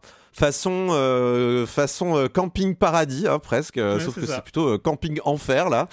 Euh, donc euh, voilà, on commence. euh, un, on commence les choses dans l'ordre, on pose une statue euh, à votre gloire au milieu du de la clairière. puis après, euh, voilà, on construit des, des, des petites tentes pour dormir, et puis une église pour le Une sermon. église, une église, euh, bah oui, Une important. petite, une petite chapelle, une petite Bah chapelle, oui, bien bah oui. sûr. Et puis voilà, et puis euh, on s'occupe de. alors, au début, je sais plus, on me donne un mec, je crois, ou deux, euh, et puis Ouais. euh, et puis et puis voilà, et puis bon, au bout d'un moment, bah, pour construire des églises et des camps, bah il faut du bois et puis des roches, tout ça. Donc on dit à tout le monde, bah allez récupérer du bois et des roches dans la clairière là. Puis au bout d'un moment, on se rend compte que dans la clairière, bah il y a, au bout d'un moment, il y a plus de bois et plus de roches parce qu'on a tout utilisé. Et du coup, il faut aller en fait aller chercher des, des ressources et d'autres d'ailleurs. Ça peut être de l'or, euh, des plantes, ce genre de choses. Et en fait, tout ça va se dérouler dans des donjons que notre ami le, euh, la- l'agneau euh, va, euh, va explorer et va, euh, on va dire, euh, dépeupler de ces monstres à Mm. grands coups de hache, d'épée et d'armes en fonction de ce qu'on lui donnera à ce moment-là. Donc Déjà à ce moment-là, on peut se rendre compte que le jeu il a deux facettes. Il a une facette city building, gestion de villages et de camps et tout ça, et de l'autre euh, roguelike très classique qui Ouais. c'est à mi-chemin entre Isaac, Hades et euh, dans- voilà c'est c'est un peu dans ces eaux-là. Ouais, c'est une sorte d'Isaac simplifié, quoi. Enfin, pas, euh, pas avec la Ouais. folie furieuse de. Avec, avec en tout cas moins ce côté euh, boulette, euh, boulette hell euh, de- d'Isaac. Euh, un peu, ça arrive quelquefois, mais c'est beaucoup plus rare. Et, euh, et c'est un ouais, très Isaac simplifié. ouais. Voilà. Moi, moi, je trouvais quand même des, des, des faux airs d'Hades par moment au niveau de, de- de- du gameplay, genre au corps à corps et euh, un peu bordélique Ouais. aussi parfois. Mm. Euh, mais par contre, ouais, dans, dans, par contre, dans l'esprit et dans la construction, et notamment dans le système de points de vie euh, et de la manière dont les salles sont réparties, c'est du pur Isaac. hein, Voilà, c'est là-dessus où ça m'a fait penser à ça. Ouais, c'est du pur Isaac. etc. Vraiment, le système de points de vie, c'est le même. Vraiment, c'est le même qu'Isaac. Donc, on a les cœurs rouges, les cœurs bleus, les cœurs noirs. C'est la même chose. C'est vraiment, euh, c'est vraiment la même chose, quoi. Euh, et en fait. Au début, on se dit bon, ok, vous avez euh, vous avez smashé ensemble Don't Starve et euh, Isaac, euh, la belle affaire. euh, qu'est-ce que qu'est-ce que ça donne? Oui, sauf qu'en fait, votre village, il vit pendant que vous vous êtes dehors en train de tuer des monstres. Et Jean-Paul, il a fait caca par terre. Et les autres, ils, sont- ils ont regardé le caca, ils sont tombés tous malades. Et ils vomissent partout. Et tout ça pendant que vous êtes en train de vous farcir un boss que vous avez pas que ça à foutre en fait. Et du coup, bah en fait, il y a cette et vous avez des notifications. C'est le jeu de la charge mentale de toute façon parce que vous êtes là à gérer votre armée de bébés qui sait pas se gérer tout seul, euh, pendant que vous, vous avez d'autres chats à fouetter, hein, manifestement, et pas que des chats d'ailleurs. Euh, et donc en fait, c'est ça un petit peu la, la magie de Cult of the Lamb, c'est que le mélange de ces deux euh, urgences, l'urgence immédiate de pas crever dans le donjon et l'urgence un peu plus à moyen terme de faire en sorte qu'il n'y ait pas une pandémie euh, qui se déclare dans votre euh, dans votre village ou que les gens meurent pas de faim ou que euh, le, le village avance de manière générale, que les gens Et entretenir le culte aussi. Il faut aussi entretenir le culte avec des Absolument. cérémonies. Et qui a- un peu, et qui- voilà. Voilà, et à terme, qu'il n'y ait pas de, de, de, mutinerie, hein, parce que votre. Ça peut arriver, ouais. Voilà, ce qui peut arriver, des fois, il y en a un qui se met à réfléchir deux secondes et faire Mais attends, c'est de la merde en fait ce qu'on fait. là, On mange pas bien ici et je veux manger ça et machin. Ouais, non, c'est drôle. Et donc voilà, puis en plus, il ouais, y en a certains qui vous font des demandes, que vous acceptez ou non, euh, et elles sont timées. Donc, euh, ah, il faut vite que je trouve euh, cette plante parce qu'il veut ce plat à base de cette plante, ou à base de caca, parce qu'il y en a Il y a qui des vous demandent des caprices, hein. plats à base de caprices. caca. Ou à base des- d'autres adeptes aussi. Hein, c'est euh, Ouais, à base de oui, morts. ça arrive aussi, base de- ça arrive. D'adeptes morts, oui.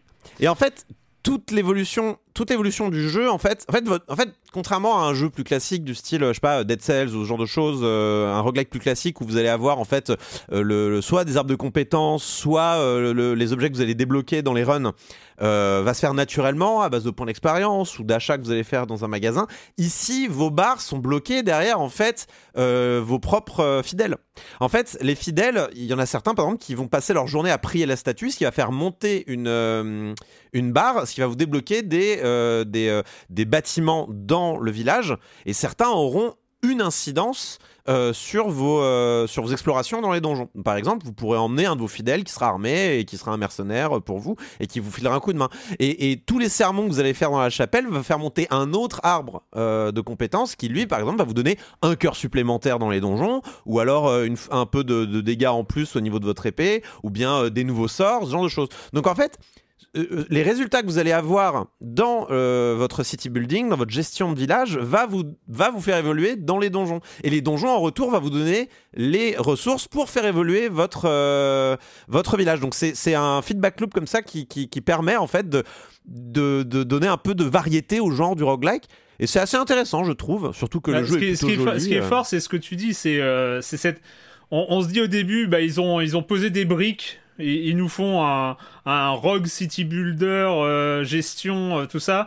Et en fait, ce qui est fort, c'est qu'ils ont pas seulement posé les briques, ils les ont euh, mis ensemble. Il y a une intrication entre les différents les différentes mécaniques que qui fonctionnent très très bien, liées à ce temps réel dont tu as parlé, liées aux petits trucs à la con que tu retrouves qui sont limite Animal Crossing euh, dans, Ah ouais. dans l'île euh, où tu vas pêcher, où tu vas... euh, Tu peux décorer, tu peux décorer ton tu camp. décorer, tu peux aller chercher des champignons hallucinogènes, tu peux aller... Oh et c'est... et c'est- Il y a cet absurde qui est aussi, aussi mignon qu'il est malaisant euh, Ouais. objectivement. Euh, et, euh, et, et, et- et tout ça, c'est super bien intriqué. C'est-à-dire que tu joues à un seul jeu au final. Et, c'est, et, et la performance vraiment de Cult of the Lamb, c'est euh, finalement le résultat final. Tu, tu ne joues pas à un patchwork, ce qui aurait été le risque. Tu joues à un seul jeu. Et moi, je trouve Ouais. que ça, c'est la vraie réussite. C'est euh, Il est un peu plus gros que la somme de ses parties. euh, il est, euh, il est, il arrive à faire quelque chose d'assez unique. Alors que, enfin, moi, j'étais un peu inquiet quoi en voyant le truc au début Bah et ouais. j'arrivais pas trop à saisir. D'ailleurs, quand, enfin, quand, euh, quand j'en parlais à des collègues euh, à ce niveau-là euh, et qui me posaient la question, mais en fait, ce jeu, c'est quoi C'est un roguelike ou c'est c'est un Don't Starve C'est quoi? Et je, enfin, je, j'étais en mode, je sais pas trop. je ouais, crois bah ouais, ouais, je crois que c'est un Don't Starve, je sais pas trop. Mais oui, t'as raison, il y a du combat. Et du coup, euh, ouais, en fait, t'arrives à la fin et tu fais, bah, les deux, mon capitaine, en fait. Et euh, du coup, euh, c'est.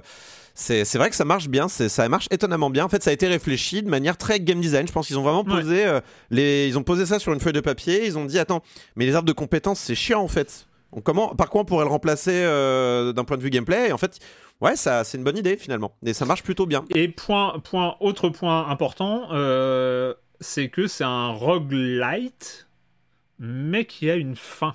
Enfin, qui a une fin qui se situe pas à 300 heures de jeu, quoi. C'est Oui. euh, c'est c'est Ouais, ça je- aussi qui, qui, qui est. Il y a genre 4 ou 5 donjons max. euh, 5, ouais, et cinq après, donjons, ouais. Et après, tu après et pour ceux qui veulent vraiment euh, pousser le vice, hein, euh, on peut refaire les mêmes donjons avec Oui, des, voilà. des, des- des- des niveaux en plus.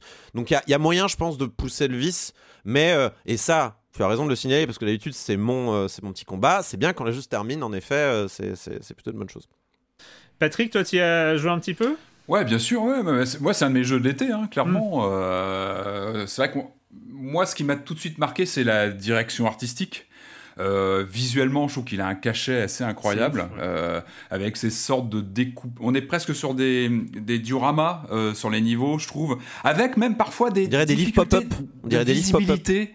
Euh, je trouve que parfois ça peut entamer euh, la visibilité. Il y a peut-être Oui. un petit peu trop d'effets sur certains euh, passages un petit peu plus, euh, euh, un peu plus tendus. Et c'est là, et je vous rejoins sur le côté. Euh, c'est pas Binding of Isaac. On n'a pas la perfection de gameplay de Binding of, Mm. de Binding of Isaac en termes de d'action dans les donjons. Je trouve qu'il y y a une petite. euh, déjà, il y a moins d'action. Enfin, il y a un côté. euh, il y a une comment dire, il y a une, une sorte d'imprécision. Il n'y a, pas ce côté tranchant de Binding of Isaac, où tu, jamais tu dis non, mais c'est le jeu qui m'a mis. Non, là, je, je trouve qu'il n'a pas cette perfection-là. Par contre, il a, il a un design euh, à tomber par terre. J'adore la bande originale. Moi, c'est la bande originale de mon été. Alors voilà, c'est comme ça. C'est vraiment. Je trouve que les musiques sont extraordinaires, super attachantes, des sortes de ritournelles, comme ça que tu as dans la tête qui te quitte plus, comme ça, entre deux, deux soirées dessus. Euh, Moi, c'est le sound mais- design qui me fait rire à base de.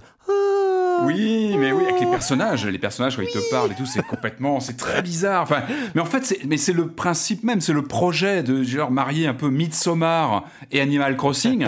Sur le papier, c'est quand même un peu, c'est un peu, il faut oser, mais ça fonctionne. Et vous l'avez très bien dit. Et je trouve que manette en main. euh, même dans, le, dans la rythmique du, du gameplay, euh, même si les donjons n'ont pas ce- cette précision de Binding of Isaac, moi j'aime beaucoup ce côté chaud-froid entre la gestion du camp, si on peut appeler ça un camp, du culte, et les, les, et les, les- donjons. Et je trouve que vraiment, même dans- en termes de gameplay, euh, parce que les donjons, les boss, c'est plus fatigant, on est sur une rythmique de, de gameplay différente, et quand on arrive sur le côté euh, gestion, tout est, comme vous l'avez très bien dit, c'est c'est bien imbriqué en fait, et on a un plaisir continu avec ces ruptures de rythme qui font Mm. que finalement on se lasse pas vraiment parce que euh, l'une des fac- la facette euh, nourrit l'autre en fait. C'est-à-dire que vraiment les donjons effectivement nourrissent l'expérience de la gestion du camp et inversement. Et euh, mais quel cachet, quelle euh, personnalité Alors qu'il marche, comme vous le disiez, hein, il marche quand même sur les plates-bandes de, jeux qu'on connaît par cœur, qui sont des références, euh, des totems. Et je trouve qu'il arrive à imposer ce, il arrive à imposer une personnalité avec ce, ce côté euh, glauque sans l'être vraiment, cartoon, un peu bizarre, hein, qui est un peu euh, perturbant. Et ça m'appelle Happy Tree. Friends au niveau des, des influences. Ouais, c'est pas si. Enfin, faut pas non plus. C'est pas si bizarre que ça. Il y a des, il y a des, des pans entiers d'animation qui reposent sur ce, enfin, sur, sur cette espèce de, de conflit entre le choupi et le, et le glauque. C'est juste moins commun en jeu vidéo, mais c'est pas. Ah, mais là, il va loin quand même, tu vois, sur, euh, bah, tu vois, il y a le cannibalisme, euh, il y a quand même, ce, ce- tu vois, le culte que tu développes avec euh, la gestion de ta communauté, ça va assez loin, mine de rien, Si- même si avec quelques est- clics. Si on est honnête, Isaac, c'est ça. hein. C'est des cacas mignons euh, qui, euh, qui sourient. euh, Enfin voilà, il y a un côté mignon et glauque. Quoi. Mais, mais ce, ce que tu dis, euh, ce que, et t'as totalement raison, Patrick, euh, on l'avait pas dit, et je, et je sais pas ce que t'en penses, Corentin, mais c'est vrai qu'il y a. on dit que c'est un mélange de plein de concepts. Après, je trouve, pour moi, la partie gestion est plus aboutie Ouais. que la partie explo euh, de donjon euh, qui euh, même si elle est pas désagréable parce que les donjons sont pas gros parce que il y a plein d'énergie enfin voilà tu les fais vite il y a des animations rigolotes les monstres sont rigolos donc Mhm. mais je, je trouve la partie exploration a- pas forcément la plus agréable à jouer de tous les roguelites toi c'est euh, Les patterns euh, sont Elle très est très répétitifs. Elle est très très patterns, euh, alors t'as différentes vitesses de frappe, euh, ratio euh, euh, vitesse et puissance de frappe, normal, hein, en fonction des armes entre la dague et l'énorme marteau. Mais euh, euh, mais c'est pas le c'est pas le truc le plus abouti Non. du jeu en tout cas. En, en fait, c'est quelque chose qu'on on s'en rend compte euh, pas trop au début parce que quand il n'y a pas d'ennemis euh, et que, c'est, que les, les, les arènes sont claires et elles Mm. sont euh, vides ouais. d'ennemis euh, ou de, de boulettes d'ailleurs. tu les vois tout de suite. Et, et dès, dès que tu commences à arriver euh, niveau 2, niveau 3, euh, là, là, il y a plein d'ennemis à l'écran. En plus, la direction artistique joue un peu contre euh, les combats à ce moment-là, parce qu'en effet, comme la caméra est placée euh, pas vraiment de trois quarts, mais un Mm. peu plus à l'horizontale, euh, du coup, euh, hein. Ouais. Vite fait, en fait, les, les- l'herbe, les monstres, le joueur lui-même, en fait, bloque la vue des éléments qu'il y a derrière lui.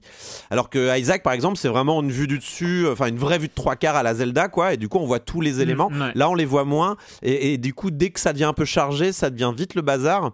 Après, le voilà, le jeu compense ça par une difficulté très légère. C'est vrai. Euh, C'est-à-dire C'est qu'on a beaucoup de points de vie, euh, on en récupère dans le donjon. Il est pas très Donc très ça va, ça se punitif. compense. Non, Euh, et juste, euh, bah, un dernier truc quand même, il faut, en, il faut en parler, Patrick. Il faut en parler de. T'as fini de tuer les monstres sur un niveau et euh, tu passes ta vie à couper l'herbe.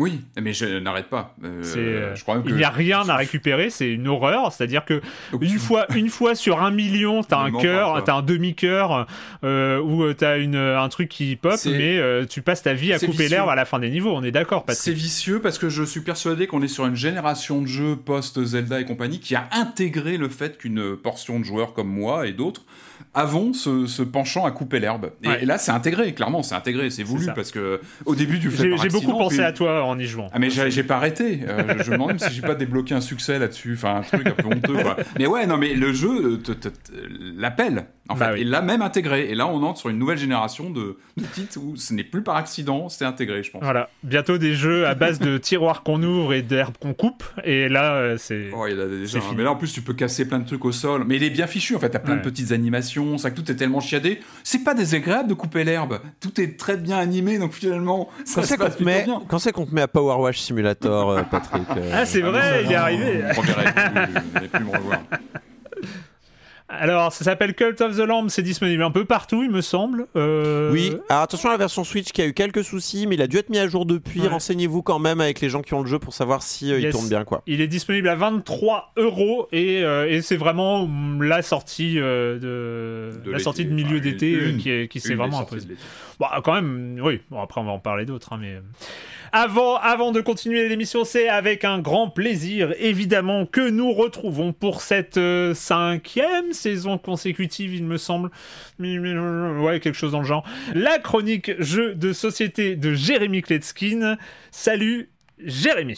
Salut Erwan, salut à tous, ça me fait hyper plaisir de repartir pour une nouvelle saison. En tout cas, j'espère que vous avez passé tous d'excellentes vacances. Moi, ça fait des années que j'attendais ça. On s'est fait un road trip euh, dans le Midwest et au Canada. Et vous allez voir le fil rouge pour les prochaines semaines. Bah, ça sera surtout des jeux dans des boîtes pas trop encombrantes. Bah oui, parce qu'il y a une contrainte quand on se fait 5000 km au hasard en bagnole. Et le premier jeu dont on va parler cette saison, bah, il rentre dans cette catégorie, c'est Next Station London. Il a été recommandé à plusieurs reprises dans le Discord de Silence en Joue et donc c'est le premier jeu que j'ai mis dans ma valise. On y incarne un maître d'œuvre dont la mission c'est de planifier, d'optimiser le plan du métro de Londres. Dans ce jeu, on se préoccupe pas de ceux qui vont creuser, on va pour l'instant se focaliser sur le traçage de lignes pour relier les stations entre elles. Et il s'agit encore d'un flip and write. Et ben oui, ça n'est pas qu'une mode, aujourd'hui c'est devenu un genre, il y a encore plein de choses à explorer. Chaque joueur reçoit un papier euh, quadrillé de lignes horizontales, verticales et aussi euh, diagonales. On reconnaît la Tamise qui traverse le plan de gauche à droite et puis surtout une multitude de stations de métro, donc euh, éparpillées. Elles sont de quatre catégories différentes, illustrées par des symboles un petit peu comme des boutons de PlayStation. Il y a quatre crayons de couleur euh, dans la boîte, et comme il y a quatre manches, bah, à chaque manche, chaque joueur va utiliser une couleur pour tracer une ligne de métro. À chaque tour, on va dévoiler des cartes où il y a des symboles, et les joueurs vont devoir euh, relier l'un des bouts de leur ligne à une station de ce symbole. Et on va gagner des points en desservant un maximum de quartiers différents, en faisant passer nos lignes par des sites touristiques, donc des stations particulières. Il y a aussi des points de correspondance. À chaque fois que vous traverserez la Tamise, vous obtiendrez des points supplémentaires, et puis il y a aussi un mode de jeu avancé avec des objectifs communs. Euh, par exemple, desservir les 5 sites touristiques ou passer par les 13 quartiers de la ville. Et pour plus de rejouabilité, il y a des cartes pouvoir de crayon qui sont uniques à chaque couleur de crayon. Voilà, Next Station London, c'est un jeu très chiadé, très sexy visuellement, même si je vous l'ai dit, il est proposé dans une petite boîte. Le thème est très fort, ça fonctionne à merveille. Un petit point regrettable tout de même, ce sont les règles qui sont euh, très claires, mais qui sont imprimées sur un dépliant, un grand dépliant. On pourrait dire c'est comme un plan de métro, c'est dans le thème. Eh ben non, c'est un dépliant tout en longueur comme ça. Non, c'est pas du tout un plan de métro, c'est juste pour économiser, pour pas faire un petit livret avec des agrafes. Voilà, dommage. Voilà, c'est un jeu bien complet qu'on peut jouer sur le coin d'une table dans un motel. Hein, je vous dis d'expérience, et eh ben c'est pas pratique d'expliquer ou de consulter les règles. Mais évidemment, ça ne gâche en rien du tout l'expérience. Le jeu est top. Je me joins à ceux qui l'ont recommandé dans le Discord. L'auteur Matthew Dunstan s'est illustré magnifiquement par euh, Maxime Morin de 1 à 4 joueurs pour des parties de 20-25 minutes à partir de 8 ans et c'est chez Blue Orange. Et moi je vous dis à bientôt pour cette nouvelle saison où on va parler de nouveautés, on va parler de jeux obscurs, introuvables, on va parler de Kickstarter, on va parler de rétro board gaming, on va découvrir l'immensité de l'univers des jeux de plateau. Bye bye.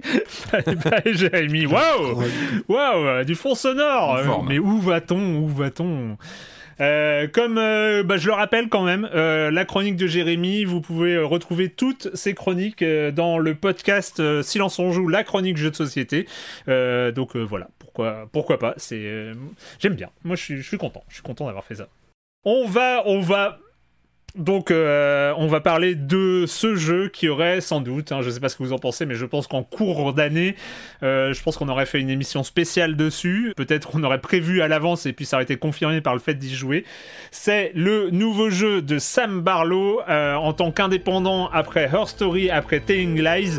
Il est revenu fin août avec Immortality. Marissa Marcel.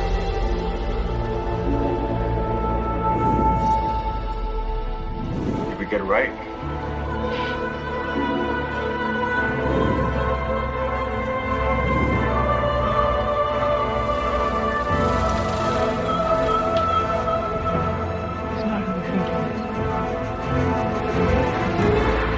Immortality, donc le nouveau jeu signé Sam Barlow et son studio Half Mermaid. Euh, on est encore dans du FMV, évidemment, comme Her Story, comme, euh, euh, comme Telling Lies. On est encore dans du puzzle narratif façon Sam Barlow, parce qu'il est un peu quasiment tout seul.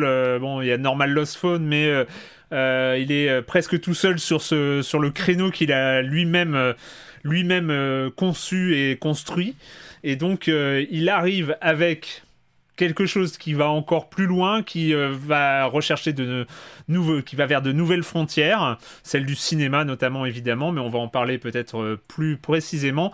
Ce Immortality, euh, Marius, qu'est-ce que qu'est-ce que ça donne? Qu'est-ce que qu'est-ce qu'on en Euh, dit? Il y a deux façons d'approcher Immortality, je pense. Il y a ceux qui savent de quoi ça cause parce qu'ils l'attendaient et qu'ils ont été chercher du côté des bandes annonces, et ceux qui tomberont dessus un petit peu par accident. Euh, Et pour ça, je pense que Sam Barlow a gardé une petite partie sur laquelle le jeu est vachement plus sec dans son, dans son introduction que les précédents. Ouais. Où on te prenait un petit peu par la main et on t'indiquait déjà de quoi ça allait retourner. Soit par le genre dont on parlait, parce que Her Story, il y avait tous les codes du polar qui étaient assez clairs et qui. Il faut, il faut pas bien longtemps pour comprendre que Her Story, l'histoire, c'est euh, est-ce qu'elle l'a fait ou est-ce qu'elle l'a pas fait? Hmm. Cette femme qui est accusée de meurtre. Est-ce qu'elle est responsable du meurtre?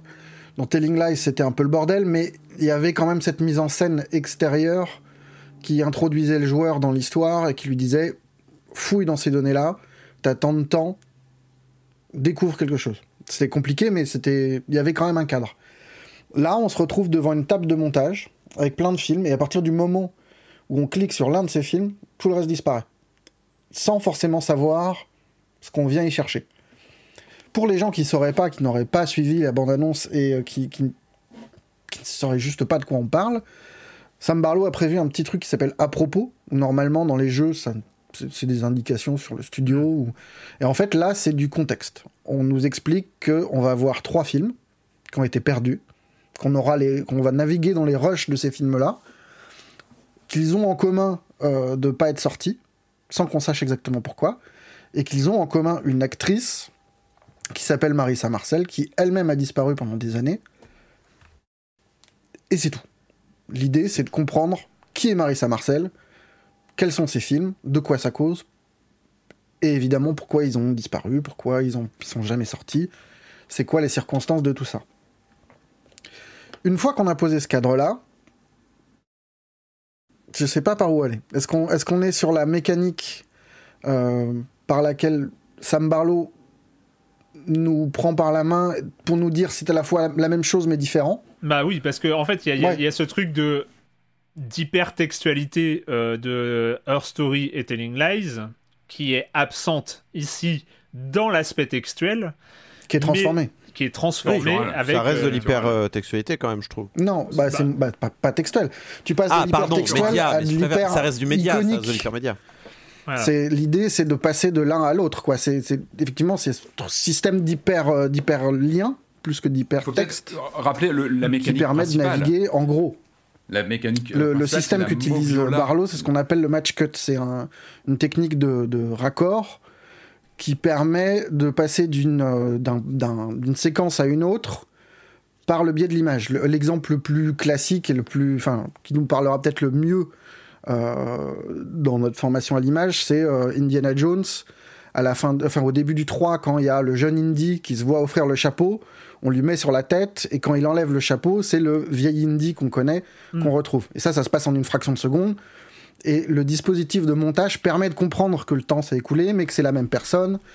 Et là, c'est un peu la même chose.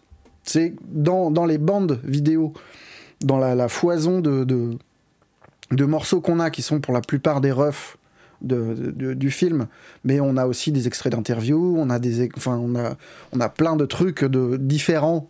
Bah, euh, des extraits de en rapport avec le répétition, cinéma, des, extraits, des des extraits de- extraits de lecture du texte, euh, de casting aussi. de Des interviews. euh, des interviews. Oui, enfin voilà, on a, on a toute une base documentaire vidéo dans laquelle on va naviguer en cliquant, que ce soit sur des objets, des personnes, des, euh, des lieux, des, euh, des, des- des choses comme ça.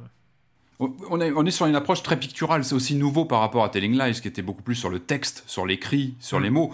Là, on est sur une, une authentique euh, logique point and click, en fait, avec un rapport direct à l'image, à, des éléments dans l'image. Et il faut peut-être rappeler rapidement que la mécanique centrale du gameplay, c'est la moviola. Donc c'est ce, c'est ce, ce système euh, old school de montage avec des où une bobine est insérée et dans laquelle on permet de, qui permet de visionner un film en faisant du ralenti sur l'image, du ralenti d'accélérer, etc. Ou de, de- voilà, de- c'est une machine de montage.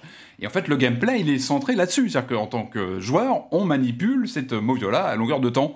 Euh, une moviola virtuelle euh, qui va nous permettre comme ça de, de, de, bah, de jouer avec les films, de les, de les avancer, les reculer, avec, avec cet hypertexte pictural, pardon. C'est euh, important, ce- cet hypertexte, euh, pour passer d'une image à l'autre, de renvoyer d'un film. Il y a trois films, euh, et on va passer d'un film à l'autre via des éléments communs. Ça va être un rappel, ça va être euh, un objet, ça va être une lampe, ça va être un- une pomme. Enfin, il y a- voilà, ce sont des échos entre, entre les trois films. Je suis, je suis assez d'accord. Je suis- enfin, honnêtement, je trouve ça bien que tu utilises le terme hypertexte parce que fondamentalement, je pense que c'est la même chose que Her Story et euh, Telling Lies. Pour moi, c'est Mhm. pareil. Ouais. Juste, c'est pas Sauf dans qu'il le texte. déplace du texte vers l'icône en fait. Oui, mais Mhm. en vrai, le texte existe dans le script, dans la manière dont le Ah bah, film c'est a été tagué. conçu. Tout est Oui, mais c'est de tagué. l'écriture, c'est de la cinématographie, c'est on l'écrit comme ça. Mais pour moi, ça reste un peu la même chose.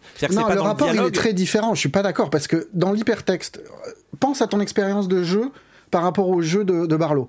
Dans l'hypertexte, il arrive forcément un moment où tu butes, Oui, où tu as l'impression d'avoir épuisé le- le- les mots qui te venaient en tête immédiatement. Tu as noté ta petite liste et tu, tu tournes en rond. Là, c'est un peu différent parce que tu es toujours dans un mouvement. Enfin, moi, en tout cas, le jeu, je La l'ai bobine, traversé quoi. Tu toujours toujours dans la un- bobine. dans, dans, dans, dans le mouvement de l'image, Ah, moi, dans je- le ping-pong entre les vidéos.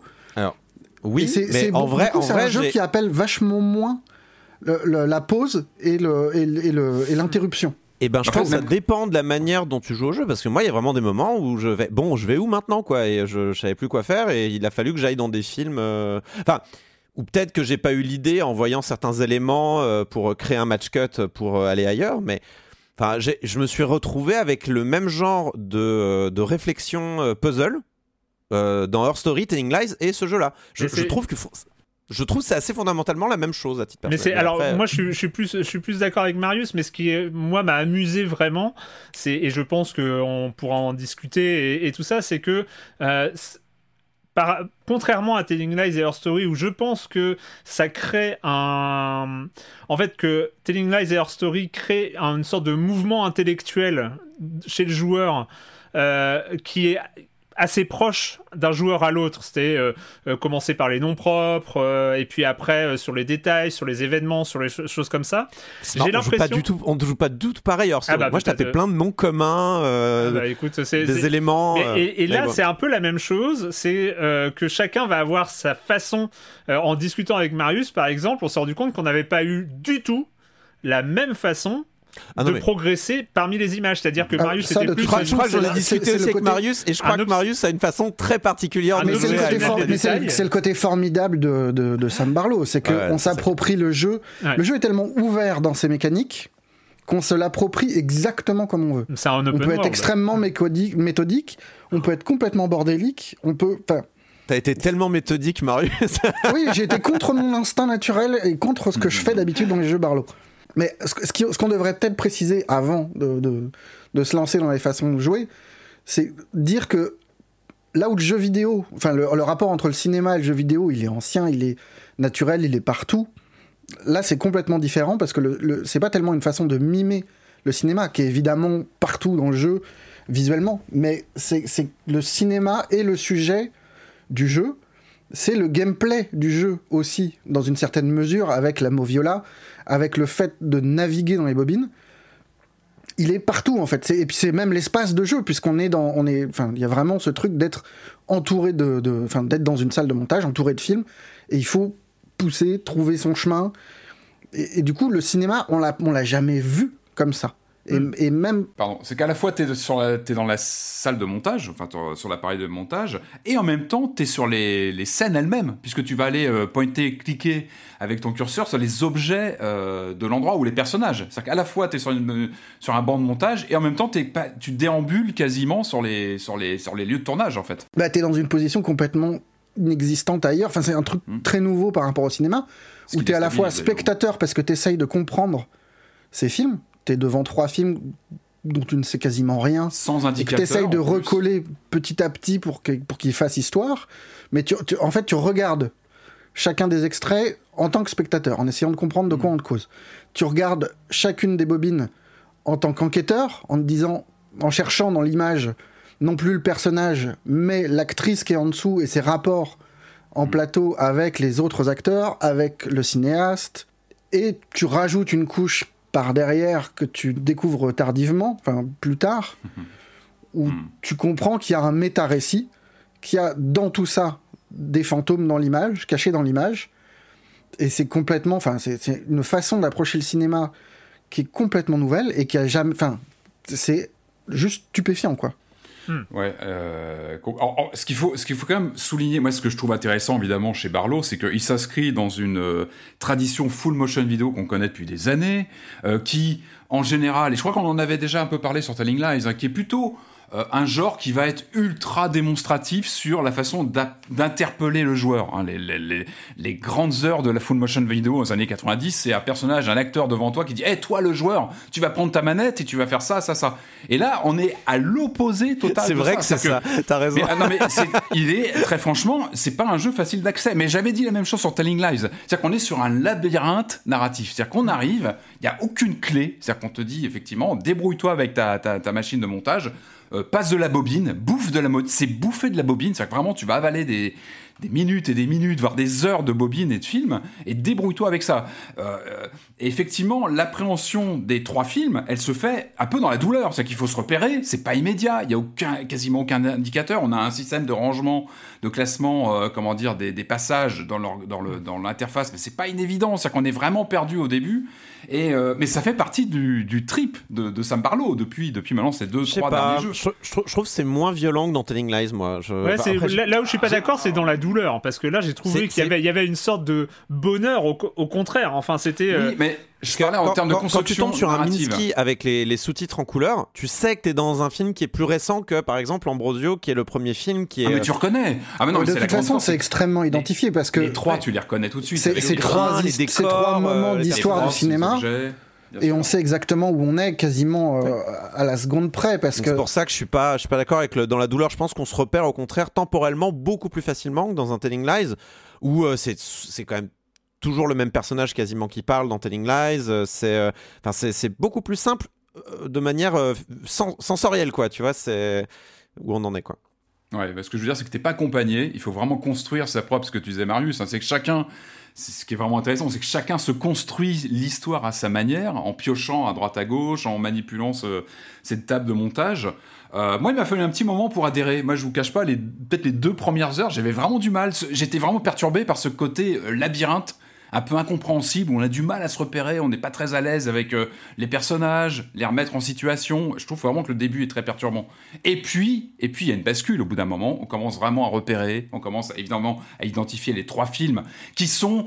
On sent, mais on, on en avait parlé lorsqu'il avait été annoncé dès la, dès la bande-annonce. Il y a un amour de Barlow pour le cinéma, et je pense Bah, que ça, ouais, vous l'avez évoqué avec lui, ça transpire. C'est un jeu qui transpire, mais c'est plus que l'amour du cinéma. C'est un, ça fétichise de la pellicule, ça Ah non, mais un là, fétichise du tournage. C'est une expertise quoi. C'est une expertise. On euh, sent qu'il y a un amour du. De, de- c'est quoi le cinéma? C'est le, le paraître, c'est ce qu'on met en scène devant, devant, devant un écran, euh, c'est ce qu'on va créer comme émotion euh, chez le, le Il y a ju- spectateur. juste un point technique parce que j'ai peur de l'oublier, mais on va pas l'oublier. Mais c'est euh, ce qui est assez fou pour un jeu vidéo. Et on sentait déjà que c'était le, le- le cas dans Her Story et Telling Lies, mais c'est encore plus visible ici. C'est que il y a un talent de direction d'acteur, il y a un Mm. talent de réalisateur propre de la part de Sam euh, Barlow qui est absolument folle. C'est enfin, fou le talent. Euh, c'est euh, c'est que euh, bah c'est c'est super quoi. Enfin que c'est bien joué. Enfin je trouve que les acteurs font un boulot absolument fou parce Même que lors des répétitions, des fausses mais surtout, répétitions. et comme disait Mar- Marius, c'est que ils doivent jouer deux épaisseurs différentes entre guillemets. Mhm. C'est-à-dire que même quand ils jouent le scénario du film, ils doivent jouer d'une certaine manière euh, avant ou après la prise, voire parfois pendant la prise, pour qu'il y ait la deuxième lecture, c'est-à-dire que nous on regarde et le film parce qu'on a envie de savoir l'histoire d'Ambrosio, l'histoire de Minsky, l'histoire de Everything, euh, Two of Everything, Tout everything. mais on, on- on a aussi envie de euh, connaître l'histoire de, de Marissa Marcel, des acteurs, euh, de, euh, des, des acteurs et des réalisateurs qu'on voit à l'écran. Et, euh, et, et donc voilà, et donc il y a quand même. assez marrant. C'est super bien joue- joué, c'est super bien tourné en fait. Ce qui, est d'ailleurs- ce qui est assez marrant à cet égard, c'est qu'il joue parfois des personnages qui jouent très mal. Eh oui, oui. Et, et je trouve qu'il joue très bien les personnages qui jouent très mal. Genre dans Ambrosio, c'est surjoué, il cabotine de ouf et euh, c'est euh, c'est c'est marrant. Non, mais ce qui, est, ce qui est très fort, c'est qu'on est sur une forme narrative que seul le jeu vidéo peut permettre, parce qu'on peut pas imaginer ça sous une autre forme que sous forme interactive avec euh, le joueur qui est derrière sa table de, de- de montage. Et, euh, et ce qui est vraiment intéressant, je trouve, c'est qu'il euh, bah, il te fait manipuler euh, des pellicules, des séquences tournées d'une manière que, que t'as jamais, t'as jamais eu euh, cet, cet usage-là, en fait, à moins d'être monteur de, de cinéma, mais c'est pas, c'est pas le cas de tout le monde. Moi, il y a ce petit moment, encore une fois, après les, les premières heures un petit peu plus compliquées, où on se sent un peu perdu, il y a ce moment où tu as, un déclic. Alors, il faut pas spoiler, c'est pas évident, mais il y a des moments où tu es dans Blowout ou de, de, de, de Palma ou Blow Up, peut-être plutôt, plutôt Blow Up, où tu vas commencer à manipuler l'image, où tu commences à, à vraiment ressentir euh, le, le ce, ce, ce, contact à la pellicule et on l'entend avec le bruit, on l'entend. C'est un jeu moi que je recommande vraiment. Moi j'ai joué sur mon sur une grande télé. Enfin tu peux projeter. Bah, moi j'ai joué sur un bah, sur un PC avec l'écran euh, euh, projeté, ce qui était moins le cas sur Telling Lies. Je pense qu'il s'y prêtait moins. Là il y a une vraie expérience. Sans en dire trop, c'est important d'avoir une expérience audiovisuelle maximale parce que il y a plusieurs, vous l'avez dit, il y a plusieurs, comment dire, le jeu est dialogue avec toi, mais par plusieurs moyens. Euh, il y a plusieurs stimuli à pas louper. Il y a des choses vraiment, c'est c'est très riche. il faut y jouer à la euh, manette d'ailleurs, on l'a pas dit, mais il faut y jouer à la manette. Ou pas, moi je l'ai fait à la souris, mais. Ah, moi au clavier. Non, moi clavier, clavier, souris. Euh. oui, je sais, on peut. Ah, j'ai pas dit qu'on peut pas, j'ai dit qu'il vaut mieux y jouer à la manette. Mais vraiment, enfin, j'ai déjà eu, j'ai eu des potes qui ont joué à Immortality, qui ont raté des queues parce qu'ils jouaient pas à la manette. Moi, je, je vous dis, casque, manette, c'est le. Il y a vraiment tout le jeu est construit autour de ça. Il y a des gens qui ont tourné en rond pendant un moment euh, parce qu'ils n'ont pas eu les queues. Et, euh, Je pense qu'il faut regarder les, options de commande et voir euh, si vous jouez au clavier. Ne pas oublier des détails de, de maniement de l'image qui sont importants. Je pense que. je, parle, surtout de la vibration, euh, Marius. Ah, pour le coup, oui, mais tu as autre chose que la vibration qui est important. L'expérience audiovisuelle est, capitale sur ce jeu-là. Jouez-y peut-être sur un bel écran avec du son qui va bien parce que c'est important dans l'expérience. Ce que je disais tout à l'heure, c'est que c'est marrant, c'est que pour moi, la full motion vidéo, elle, elle force toujours, enfin celle des années 90, elle forçait le rapport au joueur, le dialogue. Elle surjouait le dialogue. Là, je trouve que ce qui est intéressant, c'est la montée en puissance. C'est-à-dire que le jeu, au début, il te parle pas. C'est-à-dire que tu as des personnages qui se parlent entre eux. Toi, tu es totalement étranger. Tu es complètement étranger à ce qui se passe. Par contre, quand le jeu commence à, créer un dialogue par différents moyens avec toi, je trouve que c'est saisissant. On va pas en dire plus, mais je trouve qu'il y a une manière de créer un, dialogue entre le mm. joueur et le jeu qui, est assez, euh, qui est assez. Moi, j'irais même plus loin que toi sur le rapport à la FMV. C'est que souvent, la FMV, il y a toujours cette petite distance où on se dit, effectivement, c'est c'est surjoué, ou ah tiens là il est vraiment juste, ou il y a cette distance avec le joueur. Il y a toujours un truc Qui, est, limite. Et, l'idée c'est de réduire au maximum la, distance qu'il y a avec le cinéma. Là je trouve qu'on va, on fracasse 50 fois ce, mm. plafond de verre. Ah c'est bah, que j'ai l'impression que jamais je n'ai regardé une actrice comme j'ai regardé Marissa Marcel, où tu scrutes chaque mm. détail du jeu. Mm. Et ce qui est stupéfiant, c'est que tu, tu, trouves de la matière. C'est que cette, cette, Manon Gage, l'actrice qui joue Marissa Marcel dans la vraie vie, mm. est stupéfiante. C'est quelqu'un qu'on n'a jamais vu. Et là, tu vas chercher mais des, des détails de regard qui sont ah, fous. elle passe son temps à sonder ton âme, là, c'est euh, incroyable. Et vu que tout le, jeu, consiste à revenir, à vraiment à manipuler les plans, quoi, à, manipuler les trucs à la seconde près pour aller chercher des images en plus, c'est complètement fou. Enfin, je trouve que dans le rapport au cinéma et à la cinéphilie qu'on peut avoir, hmm. le jeu est, incroyablement enrichissant. Et il peut s'apprécier vraiment de différents. Enfin, je trouve qu'il y, a aussi des, tas de sous-couches euh, qui, sont rajoutées sur, euh, sur l'histoire du cinéma qui sont passionnantes, quoi. Qui sont pas nécessaires. Je pense qu'on n'est pas obligé de se dire que euh, le réalisateur de d'Ambrosio ça te parle de Hitchcock. Bah, bien sûr. Son rapport aux femmes, son rapport à, au, le côté contrôle fric et machin. Si tu, enfin, si tu le sais, c'est hyper satisfaisant. Il y a un truc de très très fin. La gueule du réel d'Ambrosio laisse. La, la, gueule, la gueule du réel d'Ambrosio laisse assez peu de doute sur qui est visé euh, par Ambrosio euh, pour le coup. Euh. mais ça, ça raconte une histoire du cinéma aussi. Sur, sur Hitchcock qui a mis du temps à émerger, son rapport avec les actrices, son côté le petit problème MeToo avec euh, Hitchcock, mm. qu'on a tendance à, un peu passer sous le tapis derrière le côté maître, qui est là évoqué, mais enfin qui est c'est un jeu qui est super riche thématiquement. Mm. Vraiment, enfin, je veux dire qu'il y a une profondeur de, de, de, discours qui est stupéfiante. Ce qui est cool par ailleurs, puisque enfin, Barlow a souvent dit qu'il était fan de Hitchcock, mais en même temps, il les, il les gratine bien et c'est chouette, quoi. Tu vois, donc, euh. mm-hmm. Encore, encore une fois, c'est quelque chose dont on parle dans l'entretien euh, qui, va, qui va paraître. Justement, cette façon de. Encore une fois, la difficulté, c'est de pas trop spoiler parce que c'est vraiment un jeu. Moi, moi j'avais rien lu dessus, j'avais mis des écoutilles en dehors des, trailers dont on avait parlé ici. des œillères. Je pense que c'est. Non, mais c'est important de. Euh, je disais de ce début de jeu qui est pas qui est aride, qui est pas facile, mais ça fait complètement partie de l'expérience de se creuser sa propre euh, comment dire, euh, appréhension de l'univers et, des films, sûr. etc. Il y a un rapport à l'image. Moi, j'ai- j'aime beaucoup la full motion vidéo parce qu'en général, bah, c'est des jeux de tir, ça va être des jeux de combat, etc. Là, il y a presque un rapport. Moi, ça m'a rappelé des, des bons moments de du jeu X-Files. C'est tout bête ce que je veux dire. Où pareil, on baladait son curseur comme ça dans les décors. Il y a, il y a une appréhension presque tactile des décors, je trouve, dans, ce jeu, avec euh, bah, ces ralentis, le fait d'aller chercher. euh, et moi, j'imaginais en jouant, je peux pas m'empêcher de penser au côté développement, où chaque cellule, chaque objet a dû être localisé sur toutes les bobines avec, euh, je sais pas moi, une pomme, elle est suivie. Alors j'imaginais, j'imaginais les codeurs qui avaient programmé bah, le repérage de telle pomme qui, est déplacée pendant un pendant une séquence. Et euh, mais moi, je suis assez d'accord. C'est ce côté aride surprend au début, mais finalement, comme tu l'as très bien dit, Marius, je suis assez d'accord sur le côté.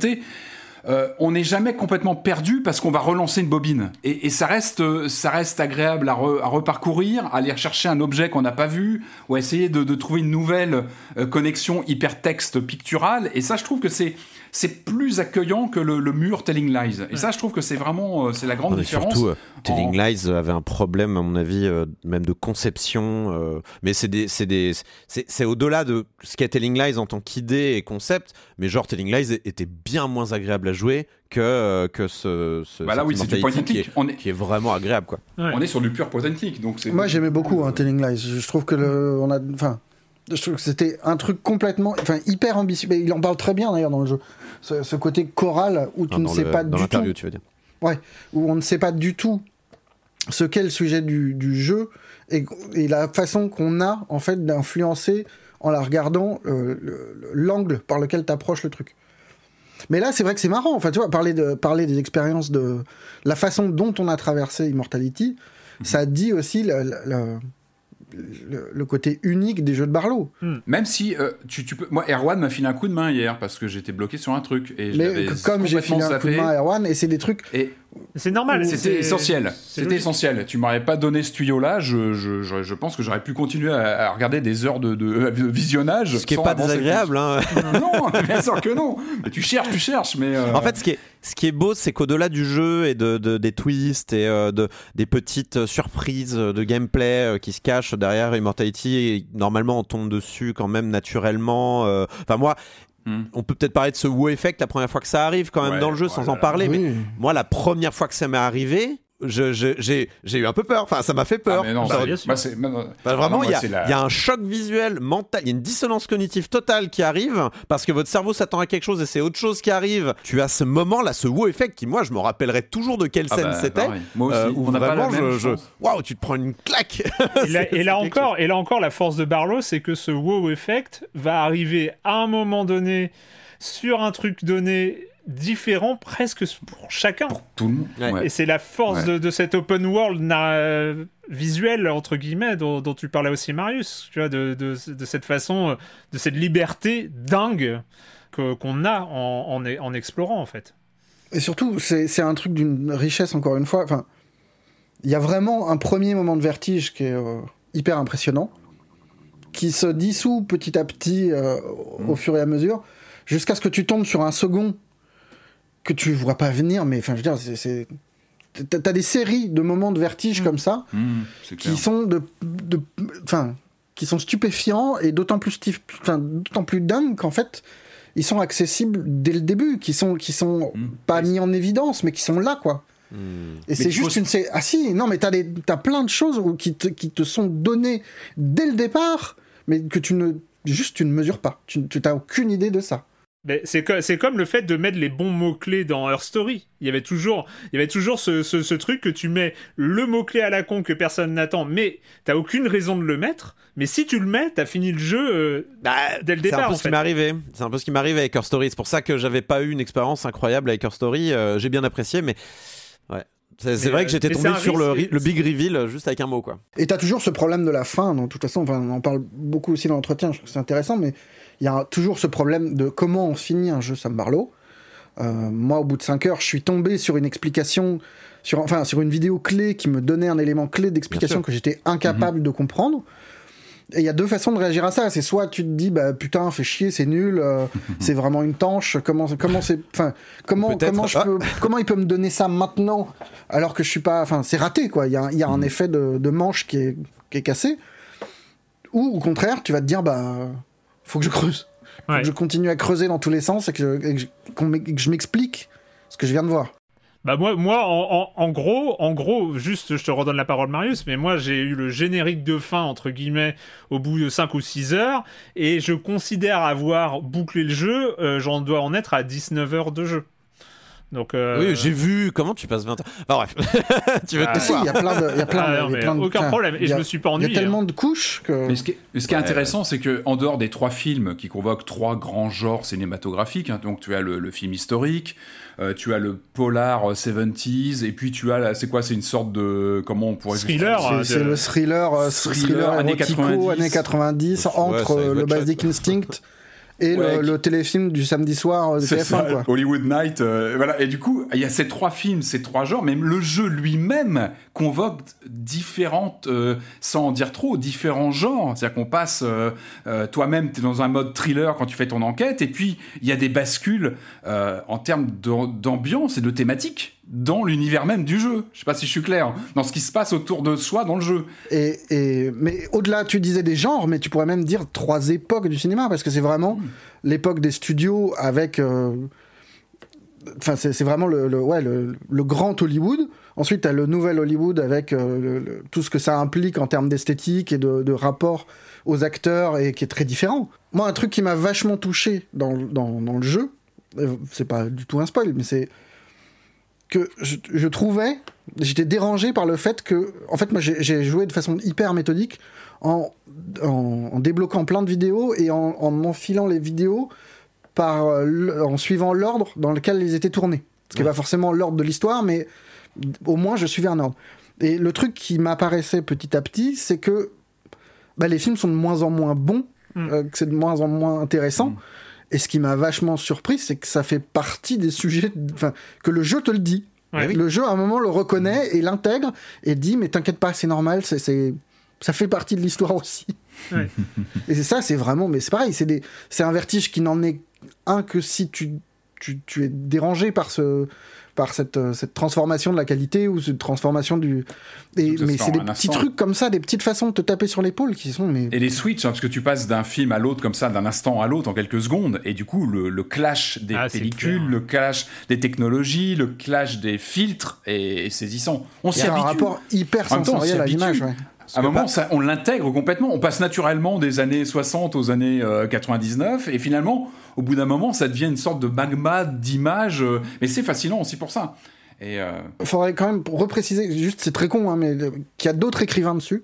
Ouais. Je sais pas si c'était le cas sur les autres trucs, et c'est quand Ah même. ouais. Il y a trois Voilà. scénaristes avec lui, je crois. hein. Ouais, t'as Barry Gifford, c'est quand même le mec qui a écrit C'est Laure et Lula, qui a participé à Lost Highway, euh, à écrire Lost Highway avec euh, David Lynch.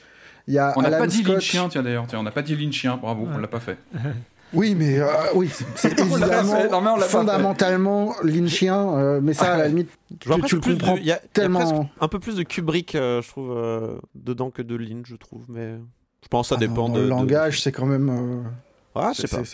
Moi, dans la, dans la, dans la, dans la composition des Lynchien. plans, je voyais beaucoup plus de Kubrick que de... Dans le non linéaire, euh, je trouve que c'est très Lynch aussi. Très Oui, bien Lynchien, sûr. ouais. Mais moi, je pensais, en fait, en prenant les films euh, de manière linéaire, je, je trouvais que les ceux qui étaient mis en avant, c'était Hitchcock et, et Kubrick surtout, plus que Lynch. Mais après, euh, bon. Pardon Marius, je t'ai coupé sur, sur Lynch parce que c'est vrai que j'ai sursauté quand t'as dit Lynch. parce De toute façon, dit. tu retrouves des images de tous les tous les, les psychopathes de, de la gémellité. Donc, euh, t'as Hitchcock, t'as Lynch, t'as Kieslowski. Enfin, t'en as plein. Tu peux vraiment euh, mettre ta propre cinéphilie en scène dans le jeu. C'est ça qui est assez c'est marrant. Ou pas du Mm. tout. Et tu te seras pas paumé non plus parce qu'il y a Non. quand même des récits là-dedans à, à On aller. n'a pas besoin d'être cinéphile pour apprécier le jeu, c'est ça qui est chouette. Ouais, mais par contre, je pense que c'est un vrai plus. Il y a un vrai. euh, Enfin, je pense que c'est- c'est c'est pas anodin de, de- si tu connais un petit peu le nouvel Hollywood, tu trouveras des, des petites satisfactions, des Mais c'est pas un deal, c'est pas un ça deal fera, voilà, non, mais ça te fera sourire différemment peut-être. Ou... Et dans les écrivains, donc il y a Barry Gifford, il y a Alan Scott qui est euh, le co-créateur du jeu de la dame, que- comme- voilà, Mm. et euh, Amelia Gray qui avait participé à la série, euh, très belle série télé euh, Netflix euh, Maniac, et à d'autres Ah trucs dont j'ai oublié. euh, Mister Robot, non? Mister Robot, ouais, que j'aime moins, mais, mais Maniac, c'était un... Je trouve qu'il y a aussi un petit peu de ça dans. Dernier point sur euh, Immortality rapide, euh, mais euh, je pense que c'est aussi important parce qu'on est comme Her Story, comme Telling Lies, on est sur des jeux très spécifiques qui ont une telle identité et c'est, euh, j'irais presque à dire, euh, c'est un peu comme les casques VR, c'est difficile de vraiment expliquer ce que c'est, euh, il faut y jouer, euh, c'est, euh, c'est un peu, c'est un peu comme ça.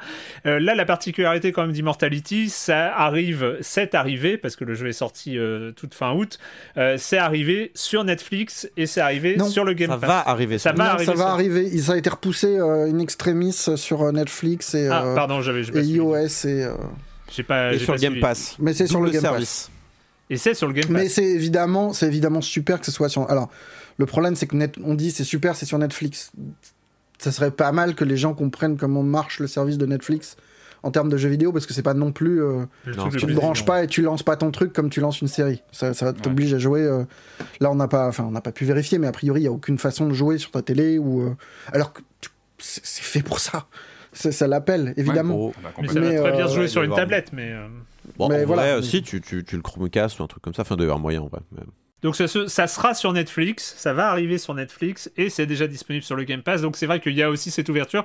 J'espère que ça va amener pas mal de gens à ne serait-ce qu'essayer une heure, deux heures, peut-être rentrer euh, comme ça de manière inattendue dans le jeu, euh, comme euh, comme ça peut le faire, et, euh, et découvrir comme ça cette euh, cette nouvelle, ces open world narratifs euh, signés euh, signés Sam Barlow. Moi, je, je trouve que c'est le plus grand jeu de Sam Barlow. Et, euh, Ah oui, de c'est très loin. C'est quand même fort de surclasser Her Story. Hein. C'est, euh, fallait, Ouais. fallait, fallait, fallait se lever tôt quand même. hein. Mais oui, je suis d'accord, c'est son plus grand jeu. C'est le plus, c'est le plus touchant en tout cas, je trouve, Ouais. le plus renversant. Et donc euh, voilà, dernier donc euh, Immortality, donc développé par Half Mermaid et qui est disponible à 17 euros, ce qui est quand même fifou. parce que Oui, c'est- incroyable. Ouais, c'est. 17 euros. Même pas, attendez, j'ai le prix exact 16,79€. C'est Non, même mais- pas 17 euros. C'est fou. Non, mais C'est- si on est un tant soit peu curieux de, de, ce- de ce que le jeu narratif peut proposer, c'est un chef-d'œuvre. Enfin, je veux Ouais. c'est un, C'est ça. c'est un truc complètement fou. Avant de terminer cette émission, On vous a gardé le meilleur pour la fin, ne vous en faites pas. On vous a gardé fait le deux trois petits trucs dont on doit causer. Comme d'habitude, hein, s'il y a de la pub, bah c'est maintenant. Hiring for your small business? If you're not looking for professionals on LinkedIn, you're looking in the wrong place. That's like looking for your car keys in a fish tank. LinkedIn helps you hire professionals you can't find anywhere else, even those who aren't actively searching for a new job but might be open to the perfect role. In a given month, over 70% of LinkedIn users don't even visit other leading job sites. So start looking in the right place. With LinkedIn, you can hire professionals like a professional. Post your free job on linkedin.com/people slash people today. On revient, on revient. Alors d'habitude, on revient avec euh, l'avant-dernier et le dernier jeu, ou le dernier jeu s'il y en a que trois. Mais moi, j'ai eu envie euh, parce qu'on en a fait, on a fait pour l'émission euh, bilan, et puis je me suis rendu compte qu'il y avait quand même un Discord qui avait plein de matériel à disposition. J'ai envie de faire, de faire un revival minute culturelle. Écoutez les amis. hein. Oh putain, j'avais oublié. tu- c'était ça Ouais, dans ouais. l'enveloppe depuis tout à l'heure. Mais oui, c'était ça, c'était ça dans l'enveloppe depuis tout à l'heure. Ils sont, ils en peuvent plus. Vous avez pas l'image, mais ils sont au bord du gouffre. Ils sont au bord du Coupe la gouffre. vidéo, j'éteins. Hop là. reviens, Marius. Reviens. Non mais reviens, mais c'est incroyable ça. Comme vous l'avez compris, euh, sur, euh, dans le salon, euh, dans le serveur Discord de Silence on Joue, il y a un grand salon qui s'appelle DevTest. DevTest, il faut reconnaître une image de jeu. Et il y a plein de fils de discussion avec plein de jeux différents. Et donc, en fait, un peu l'idée. Il y a même un fil de discussion qui s'appelle Minute Culturelle. Et donc, l'idée, c'est que je vais un peu piocher là-dedans et pour vous faire peut-être découvrir des types de jeux différents. Et en fait, on va commencer par une question alors qui est dans le salon Minute Culturelle. hein. donc, moi, je suis Ouais, c'est bon, je l'ai trouvé. Non, tu ne vas pas dans le salon, tu ne regardes pas les réponses en temps réel. Ceci est interdit, monsieur, monsieur Chapuis, c'est interdit. Tricheur. Tu me Ah. vois pas, t'as pas de preuve. c'est pas la peine d'éteindre la caméra. Donc, euh, nous cherchons donc un jeu dont la légende. Alors, c'est une question posée par euh, Kellan Flighter. Euh, un jeu dont la légende raconte qu'une partie de son OST, de sa bande originale, donc, a été réalisée par Michael Jackson en personne. Sonic 3. Bon, d'accord, ok, on a la réponse. C'est bon, bravo, Sonic Hedgehog 3. Ce n'est qu'il y a peu qu'on a appris de manière officielle que c'était bien le cas. Hein, parce que ça a été une légende pendant longtemps, mais c'était vrai. On fait une, question, une autre question minute culturelle posée par euh, Fred701. Mais laisse-moi finir les questions parce qu'il faut que nos Oh, auditeurs euh, puissent euh, jouer aussi. Hein, Je voilà. m'excuse. Enlève-moi au montage et rajoute-moi après. Non, non. Alors là, attention. Donc, euh, p- question posée par Fred701. C'est l'unique jeu d'un studio créé pour l'occasion qui fermera suite à l'échec commercial de ce dernier. Extrêmement ambitieux et doté d'un budget très important, le jeu ne s'est vendu qu'à 100 000 exemplaires. Premier indice, donc l'échec commercial est dû à l'éditeur car euh, du jeu car il était bien accueilli par la critique. Son créateur est une sommité dans le milieu du jeu vidéo et ce sera son dernier jeu en tant que réal. On est plutôt sur la fin des années 90. hein. On est plutôt sur la fin des années 90. Et enfin, dernier indice et qui ramène à l'actualité, une version PlayStation était prévue. Et grâce Pas à... Daikatana ou. Pardon? Daikatana, non C'est pas Daikatana Non. Bien reçu par la critique, euh, Patrick, par contre, on a dit. Oui, bien reçu par la critique. Et grâce à Dotemu, grâce à Dotemu, il est possible d'y Ah, jouer. mais si, The Last Express. The Last Exactement. Express. Eh oui, bah oui, très très grand jeu d'aventure, euh, bien sûr. The Last Express, sorti en 99, Jordan et Mechner. c'était le dernier jeu de, Jordan Mechner. de Jordan Mechner, le créateur de Prince of Persia. Le studio en Ah. question s'appelait Smoking Car Productions. Eh, c'est vrai, une grosse production, il a mis beaucoup d'argent dedans. C'est un jeu qui était en avance sur son temps, tout simplement. C'est pas toujours bon d'être là euh, trop tôt, malheureusement. Et il était en temps réel, enfin c'était un jeu incroyable avec des acteurs. euh, Bah d'ailleurs, ça nous renvoie peut-être à un jeu dont on va parler peu après, avec De la des rotoscopie, euh, en fait. Ouais, rotoscopie. rotoscopie, Ouais. avec un traitement graphique vraiment vraiment exceptionnel. Un très grand jeu d'ailleurs, je le recommande. hein, si vous l'avez pas encore fait, euh, allez-y. C'est triste cette histoire, je la connaissais pas, c'est c'est- c'est un peu triste euh, Ouais. quand même. Ouais. Et enfin, je vais- on va finir euh, rapidement avec euh, deux questions issues de pitch test. C'est-à-dire qu'on on donne le pitch d'un jeu, il faut le trouver de quel jeu il s'agit. Pitch test. Alors, euh, c'est euh, évidemment. Super Princess Peach test. Alors Ah, non, les, pardon. les- les deux sont, sont signés Runosaur euh, qui a lancé le, le serveur. Alors c'est par la question peut-être la plus évidente. Voilà, c'est je commence par prendre des psychotropes dès le début du jeu. Je suis tellement stone que je suis même pas capable de trouver la bonne demeure où se trouve ma meuf. Et je te passe l'intégralité à- du jeu à tenter de la trouver et je marche sur des trucs au passage. le silence. T'as une idée, Patrick? Je- Mais je pensais, mais en fait non. J'aurais dit Max euh, Payne, mais je crois qu'elle est morte, sa femme, donc ça peut pas être ça. Ah non, je sais, c'est Silent Hill. Non. Ah non? Non, je prends des... sa fille dans Silent Hill. Far Cry C'est Mario. C'est pas Eh Mario. oui, Bros, bravo, c'est Super Mario Super Bros. Mario Bros. Super Mario Bros. Non, ouais, Super Mario Bros, au- oui. hein. Ah oui, je comprends. Il marche Ah oui. D'accord, j'ai euh, j'ai ouais. compris le pitch. C'est un pitch un peu rigolo, quoi, d'accord. Voilà. Euh, et deuxième pitch que j'aime beaucoup euh, de la part toujours des rhinosaures, euh, vous allez commencer et tuer sans trop savoir pourquoi, rejoindre un club sans trop savoir pourquoi ni comment, voir des gens vous aider, vous haïr ou mourir sans trop savoir pourquoi ni comment, et devenir roi, mais sans trop savoir pourquoi finalement. C'est pas la moitié du jeu vidéo, ça? Non, je l'ai pas. Ouais. Clash of Clans Ça, t'as quand même passé tellement d'heures dessus, euh, Marius, dernièrement que... Baldur Non. Non, Elden Ring. Ah, Ah, on devient roi. euh, Oh, moi, je suis pas ça devenu roi. Pardon, mais non. ah ouais, Je me suis mis au sérieux. Je suis champion de Rani, donc non, ça, ça ne marche pas. d'accord, ok. Euh, bref, c'était le retour de la minute culturelle. Si vous voulez euh, m'envoyer des questions inédites qu'on trouve pas sur le Discord, vous pouvez m'envoyer ça en message privé sur Discord.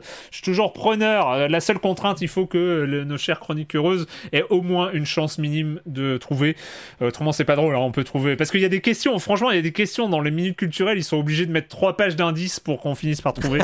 c'est en podcast, ça, ça passe moins. euh, donc, euh, donc voilà. Euh, petit retour. On essaiera de faire ça. Si, tu la poses au début, et puis toutes les 10 minutes, tu mets un indice. ah, pas mal, pas Au mal. milieu des critiques, quand on s'ennuie. Genre, fin, culturelle, fil rouge sur tout le, sur tout le truc. Donc Ouais. là, le rendez-vous redevient euh, Ouais, régulier, bah, du écoute, coup. hein, Il y a why not. matière. Hein. Ah, cette saison, cette saison, là, je la sens. euh. On termine cette émission, on savait que ça allait être un peu long, de toute façon on a les jeux de l'été à rattraper. Euh, Celui-là est sorti un peu plus tôt en été, il est sorti le 19 juillet, Euh, mais il fallait en parler, il est signé euh, Interior Night. Et puis, et puis voilà, c'est un jeu d'aventure, il y a une parenté euh, peut-être euh, réelle euh, supposée avec un certain Quantic Dream. Ça Bon, s'appelle... pas supposé, parce que la, la, la patronne oui. du studio. on revient, voilà, Quantic. mais on le voit aussi dans le jeu. En tout cas, ça s'appelle As Dusk Falls. On the ground now! You're making a huge mistake!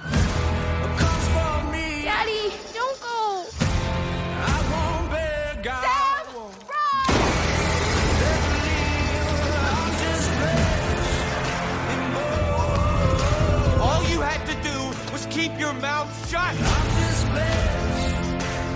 As Dust Falls, on savait déjà de cette, euh, ce parti pris graphique, un peu style euh, roman photo, suite, superposition comme ça d'images fixes. On l'avait déjà vu, les vidéos, c'était déjà annoncé. On se demandait qu'est-ce que ça donne en jeu, qu'est-ce que ça donne manette à la main, comment on va naviguer dans cette histoire. Patrick, qu'est-ce que tu en as pensé de ce As Dust Falls? Bah Moi, c'est un moi, c'est un jeu que j'ai fait euh, sur le temps pendant l'été. Enfin, je l'ai fait vraiment sur la durée, euh, avec les différents épisodes, etc. Et pour moi, c'est une bonne surprise. J'étais assez inquiet en le lançant parce que justement, ce côté, euh, j'avais peur d'un côté un peu poseur, figé, qui allait contre ce qu'on peut attendre d'un jeu d'aventure narratif, etc. Euh, on rappelle donc Interior Nights, donc c'est euh, Caroline Marshall qui a monté ce, ce studio, donc une ex euh, Quantic Dream, euh, qui euh, qui est partie sans sans l'équipement de motion capture a priori, parce qu'elle a elle a privilégié ce côté. euh, Elle est partie avec les storyboarders, euh, manifestement. photo. Mais, mais avec un des acteurs d'Heavy Rain, d'ailleurs, c'est marrant, on retrouve, c'est drôle, hein, on retrouve l'acteur qui jouait le- l'enquêteur bourru de Heavy Rain, qui joue un, un personnage de- du jeu. Ah, c'est le shérif Ah mais oui Euh, c'est le shérif, non Non, Non, c'est le le- père. c'est le père. Le père, mais de- oui, mais bien sûr, maintenant que tu le fratrie. dis, je Ah, savais que j'avais vu, j'ai sa tilté, tête j'ai dit, bah quelque ouais, mais c'est lui. Mais oui C'est lui, c'est lui. Ah. Et euh, alors l'idée, c'est qu'on donc on est sur un, comme tu disais, un, un- un jeu un peu à la, en style roman photo avec des clichés comme ça successifs, et puis un, un gameplay très très simple en fait, avec vraiment des choix à faire. C'est vraiment un jeu qui se veut très accessible. On le voit d'ailleurs parce qu'il est, je crois qu'il est compatible avec le téléphone, c'est-à-dire qu'on peut on peut jouer à plusieurs. Euh, Il y a des fonctionnalités comme ça pour que ce soit accessible, euh, vraiment sans même tenir une manette en main. On sent que c'est vraiment une volonté de le rendre facile d'accès, euh, même en- en- à plusieurs. Et ça fonctionne. Enfin, moi, j'ai été surpris par le, notamment par l'écriture, plus que par l'interaction, parce que finalement, elle reste assez mesurée. Par contre, elle est bien maîtrisée. Moi, j'ai trouvé que le, euh, donc. On est le scénario sur un, un road movie qui tourne mal. Enfin, on est sur un braquage, euh, un vol chez un shérif qui tourne mal, qui finit euh, finalement dans un motel, une petite station-service, et là, ça dérape complètement. Euh, et moi, ce que j'ai aimé dans ce jeu, c'est qu'on ressent le poids des choix à faire. Certains sont en temps limité, d'autres sont plus importants, où on nous dit tout de suite attention, ce que tu vas faire là va être très important dans la suite de l'histoire. Et j'ai ressenti ces petits moments de, frisson où tu te dis bon sang, je vais faire quoi parce que je sens que ça va attirer. Il y, a, vraiment des moments où on sent qu'on est sur des passages euh, euh, qui vont être capitaux pour la suite de, de la narration.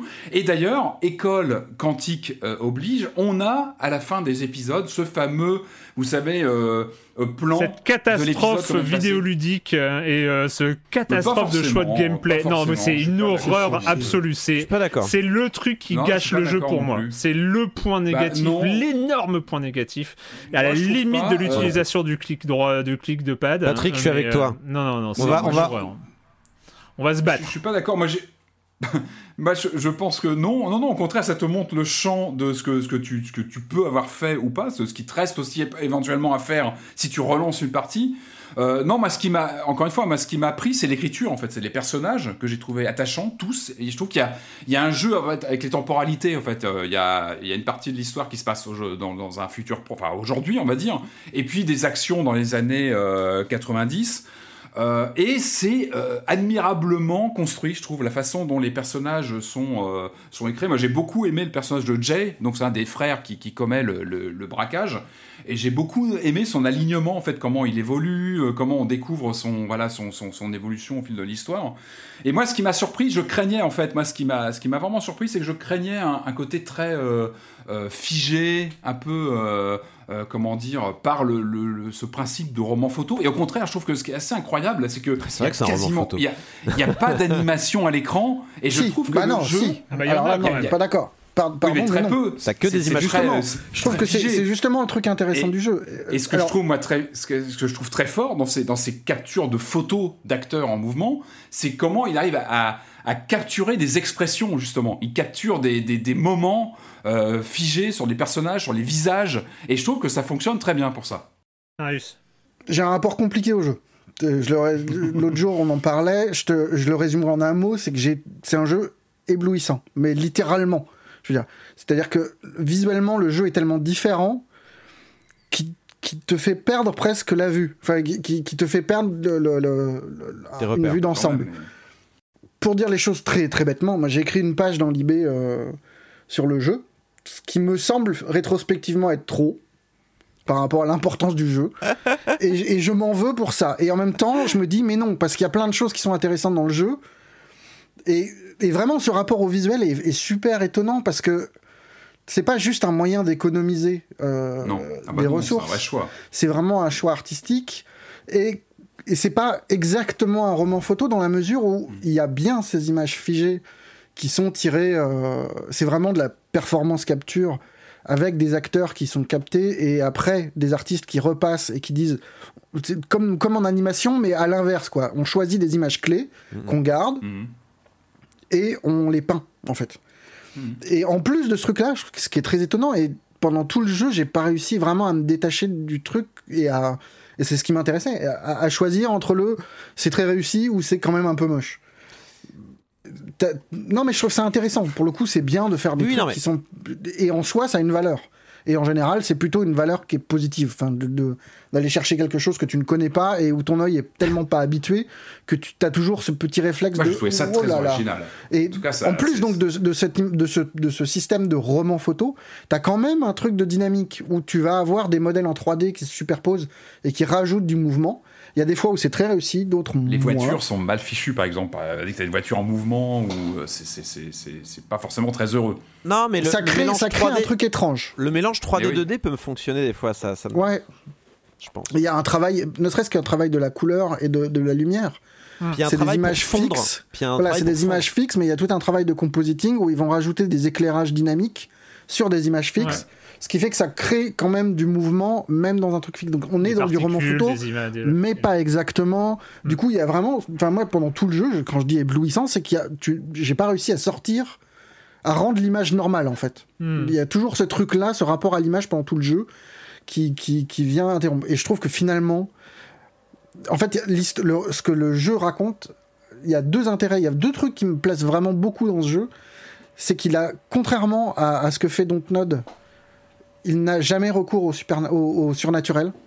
On est vraiment, en fait, on est dans un truc qu'on voit partout au cinéma et qu'on ne voit pas encore en jeu vidéo. C'est du road movie qui, qui est concentré sur les personnages, qui ne raconte Introspectif. Un peu que ce que tu vois à l'écran.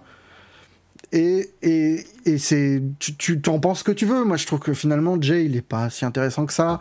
Euh, même euh, même le, ce, ce- Enfin, il y a- il- le jeu pose des questions qu'on qu'on voit assez peu en jeu vidéo parce que on va, par exemple, déterminer. Il y a tout un rapport avec la- avec euh, l'épouse de ce type un peu euh, médiocre qu'on croise. euh, dont on va dé- dé- enfin, définir les contours, ce qui est à la fois intéressant et en même temps pato, parce que comment voulez-vous qu'on s'intéresse à leur couple alors qu'on les connaît aussi peu? Enfin, je trouve qu'il y a toujours. Il y a, il y a du, il y a- il y a des trucs qui sont intéressants dans l'histoire sans, sans, sans vraiment. sans que ça raconte grand chose en fait. Hmm. Qu'est-ce que, ça raconte au-delà de ce qu'on te raconte là? Qu'est-ce, que, qu'il y a de plus à en retirer de ce jeu? Bah, Pas grand chose. Et ça, je, trouve que je l'ai un peu loupé dans mon, papier pour l'eBay, et ça m'énerve.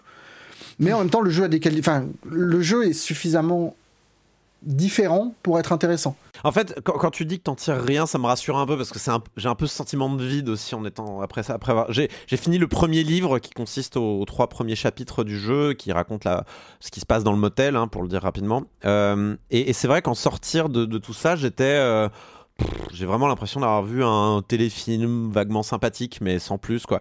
Et, oui, certes, tout, l'aspect artistique est intéressant, mais moi je pense que c'est pas du tout. euh, tout, tout cette- tout ce choix artistique qui est un choix, tu as raison de le préciser, il y a eu un effort qui a été fait, donc il y a une réflexion. Et je préférerais toujours ça par rapport à quelque chose de euh, pas réfléchi, euh, balancé comme ça. Mais du coup, je pense que c'est contre-indiqué par rapport au style d'histoire qui est raconté.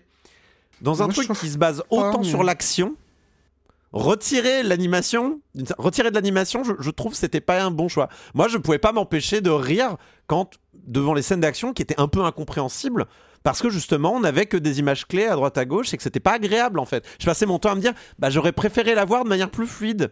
J'avais cette impression de voir mon PC ramer quoi. Y a- on était toujours dans ce moment un peu euh, euh, certes c'est un choix artistique mais au final ça dessert euh, la dramaturgie quoi. Et Je du sais coup, pas, alors peut-être peut-être pour le peut-être pour le braquage, mais le jeu s'éloigne hein, de ce truc-là.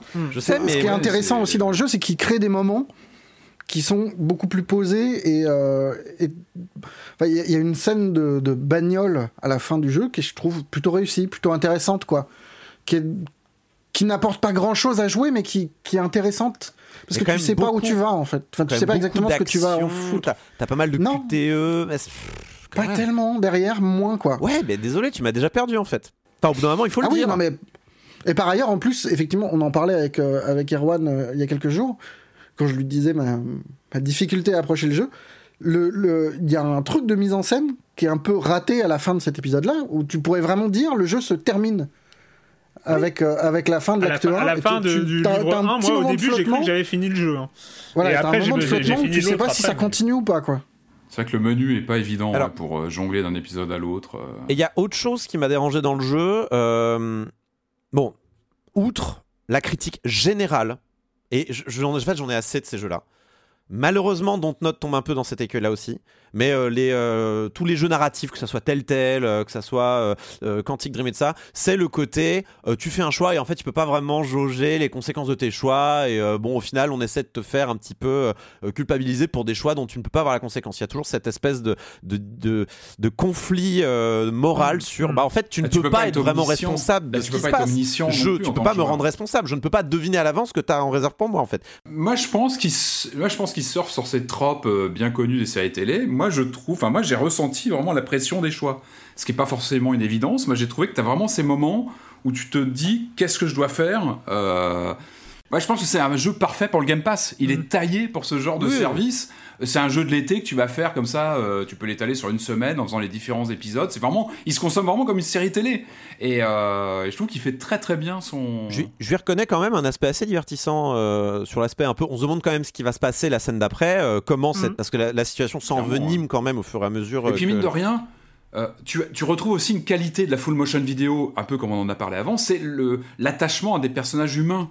Euh, à des visages humains, à des expressions. Et ça, c'est quand même très singulier. Oui, oui. Non, mais en fait, je m'attachais presque plus aux acteurs que, que aux personnages. Je sais pas, je sais pas, je sais Ah, pas si la je suis clair. chose. Et, Mais, et je lui euh, reconnais aussi un truc, c'est que, alors moi j'ai joué en français, enfin les doublages français. Ouais. Les doublages sont Mm. bons. Les doublages sont bons. euh, Le sound design est bon aussi. Enfin, Ouais. euh, globalement, je trouve que le, le sound design est très bien. Il y a une qualité Enfin, presque sérielle au truc qui est, qui est pas désagréable. euh, C'est une belle reconnais expérience, moi je trouve que. Et encore une fois, c'est le côté immersif dans les personnages, dans le, le- le fort intérieur des personnages que j'ai trouvé réussi. Mais exactement. Alors, moi, moi, la force de As Dust Falls, c'est euh, vraiment euh, un, un- un jeu à hauteur d'être humain euh, qu'on a Mhm. rarement l'occasion de voir, euh, même dans les jeux narratifs.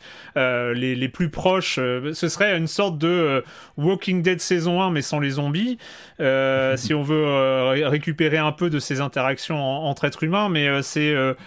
c'est le côté patte fantastique. euh, effectivement, on est sur des tropes de séries, de films qui sont vus et revus, euh, mais euh, qui sont pas totalement inédits, mais euh, qui sont très peu exploités dans, dans le jeu vidéo. Un jeu basé quasiment uniquement sur les relations humaines, c'est euh, moi je trouve ça vraiment fort. Euh, et je trouve aussi que, comme tu viens de le dire, Patrick, il y a des choix et c'est là où je reviens sur ce truc que je ne supporte pas, que je trouve que c'est une erreur mais fondamentale de- d'affichage de l'arborescence.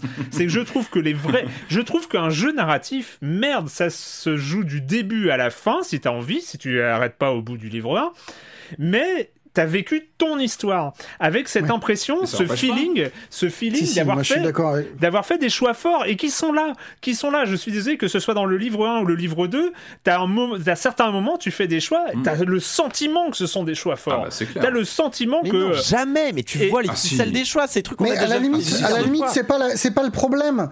C'est on si. te dit, on te, enfin, on est sur des jeux qui se calquent sur le langage du cinéma et de la série. Mm. T'as deux, t'as deux approches de ce truc-là. Soit tu fais quelque chose dans lequel tu navigues. T'as vraiment Barlow où tu, où tu mets tout à plat et tu dis vas-y, démerde-toi dans ce bordel, crée-toi ton histoire là-dedans. Soit tu as le couloir que tu te tailles à ta mesure et tu veux pas savoir si tu en sais. creusant cette galerie-là, ça va changer l'histoire ou pas. Tu Exactement. ne veux pas, enfin, ça, ça ne peut qu'affaiblir l'histoire et le lien émotionnel. vous. Quand que vous regardez tu- un tour de magie, vous croyez que c'est de la magie pour de vrai?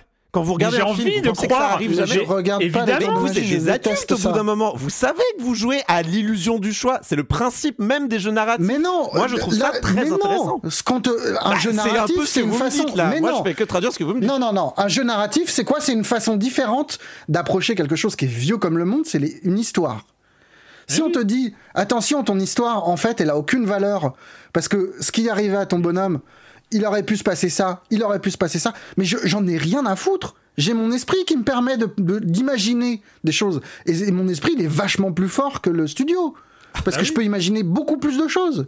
Il a, li- il a aucune limite. Et si on me dit, ah bah non, mais en fait, si t'avais fait ça, là, euh, machin, il serait mort. Et alors, du coup, ça aurait changé ça. Et, et en montrant l'arbre. rien parce qu'ils, ils- par contre, ils disent pas ce qui se passe. Ça, c'est tu te vois, mais juste, tu- tu- quand tu voilà l'autre l'arborescence, chemin. tu vois que les gros chemins, ils sont balisés et que tu as des micro-chemins à l'intérieur. Et je veux pas savoir ça, je m'en fous. Et tu le penses, rien, ne t'empêche de, rien ne t'empêche de le passer mais tu peux pas, tu passes Ah, mais je le zappe le plus vite possible. t'as cette- moi, je le zappe le plus vite possible. T'as cette fenêtre qui ne cesse de rappeler que t'as joué à une saloperie d'arborescence. Et je suis d'accord, Corentin, tu es en train de me fois- dire, mais tu savais. Mais évidemment que je sais. Mais c'est, toi, tu sais que c'est des acteurs et que c'est pas des vrais gens dans les films. Non, tu sais que c'est un réalisateur dans le film. Et c'est la même chose, c'est tu es dans l'histoire. Tu es dans l'histoire, tu joues ton rôle. Tu as envie d'être porté par l'histoire. Pas de grimper un arbre. J'ai pas On envie pas de dans un, oui, mais on n'est pas dans un film, on est dans un jeu vidéo. Mais et non, du coup, mais- oh, arrête. C'est, c'est à ce moment-là, soit tu, soit tu as un rapport à ton histoire qui est personnel, soit tu joues effectivement à un jeu de narratif comme tu joues à Super Mario. J'en sais rien. T'as peut-être cette façon-là de jouer aux jeux vidéo. Moi, quand je joue, peut faire les deux. Quand, quand je joue à un jeu narratif, je profite d'une histoire, je construis cette histoire avec le jeu et j'ai vécu mon histoire.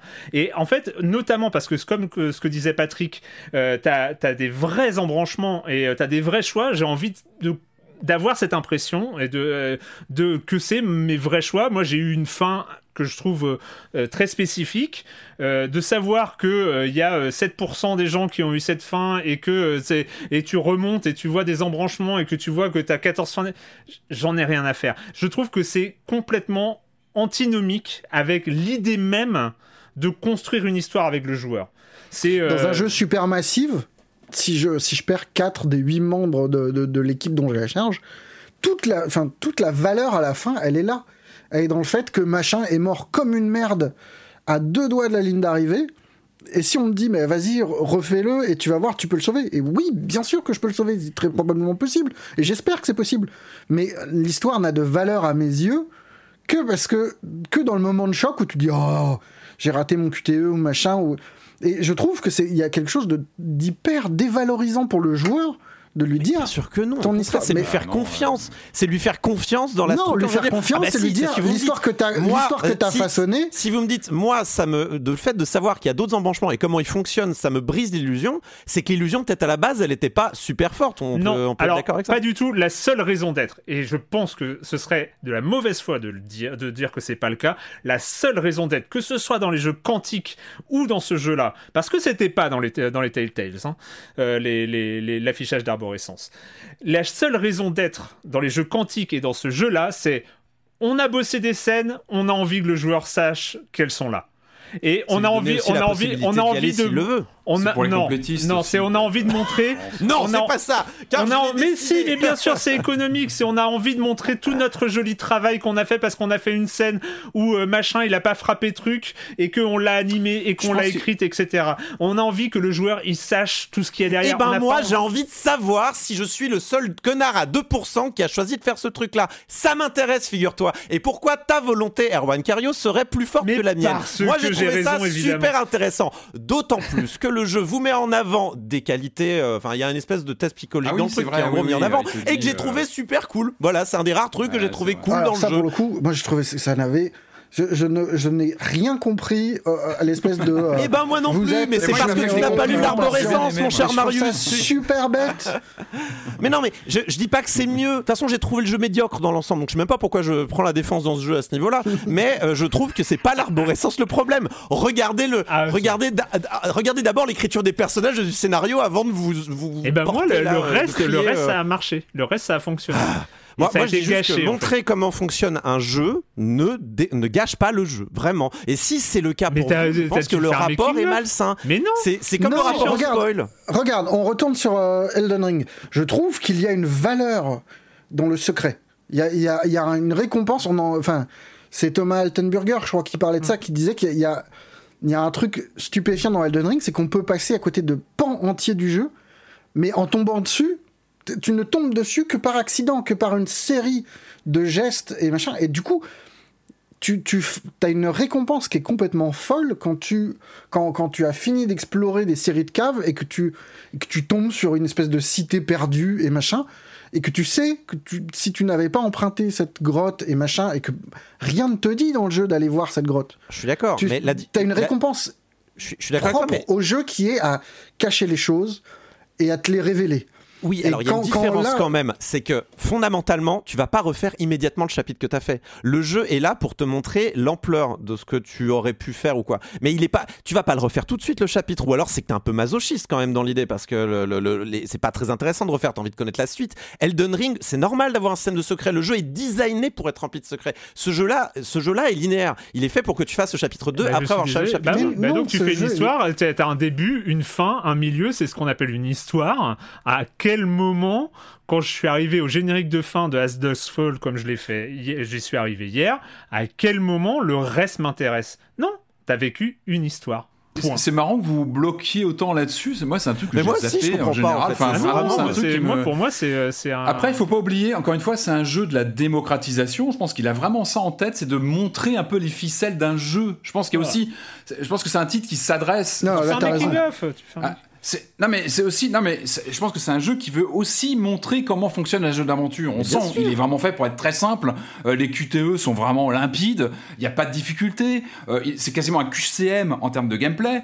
Et, et je pense qu'il y a aussi une nécessité pour un jeu qui est dans le Game Pass que des gens vont peut-être lancer comme ça sans même être euh, forcément sensibles au jeu d'aventure, bah, de leur montrer que euh, par définition, une aventure narrative euh, interactive, et bah, il peut y avoir des différences en branchement, et t'es pas obligé d'aller regarder dans le détail. c'est vraiment les- quelque chose d'assumé, hein, parce que moi j'avais, enfin j'avais discuté un peu avec Caroline Marshall au moment de la sortie du jeu, plus sur l'aspect technique et visuel du jeu, mais effectivement ça fait partie du core design de, de, de faire en sorte que le jeu soit accessible pour tout le monde Ah, bah, ça, c'est via un téléphone, c'est- une qui une pas vertu. besoin de connaître les manettes et les boutons pour pouvoir y jouer, et que ce On est à l'opposé. Et le jeu est censé se jouer à plusieurs aussi. euh, Donc le fait de savoir aussi, euh, il y a un vote là qui a été raté, on aurait pu aller de Mm. ce côté-là, c'est ça peut être aussi intéressant pour un groupe. Et du coup, ça remet euh, le, le fait de jouer à plusieurs, ça remet en cause une vision, on va dire personnelle, comme tu peux décrire Tout à d'une narration. C'est peut-être, est-ce que c'est effectivement l'expérience que j'ai pas eue c'est euh, l'expérience, pas fait non plus, hein, pour la- pour la l'expérience petite par les votes euh, à, à plusieurs. Et dans ce cadre-là, à la limite, euh, qui est moins personnel,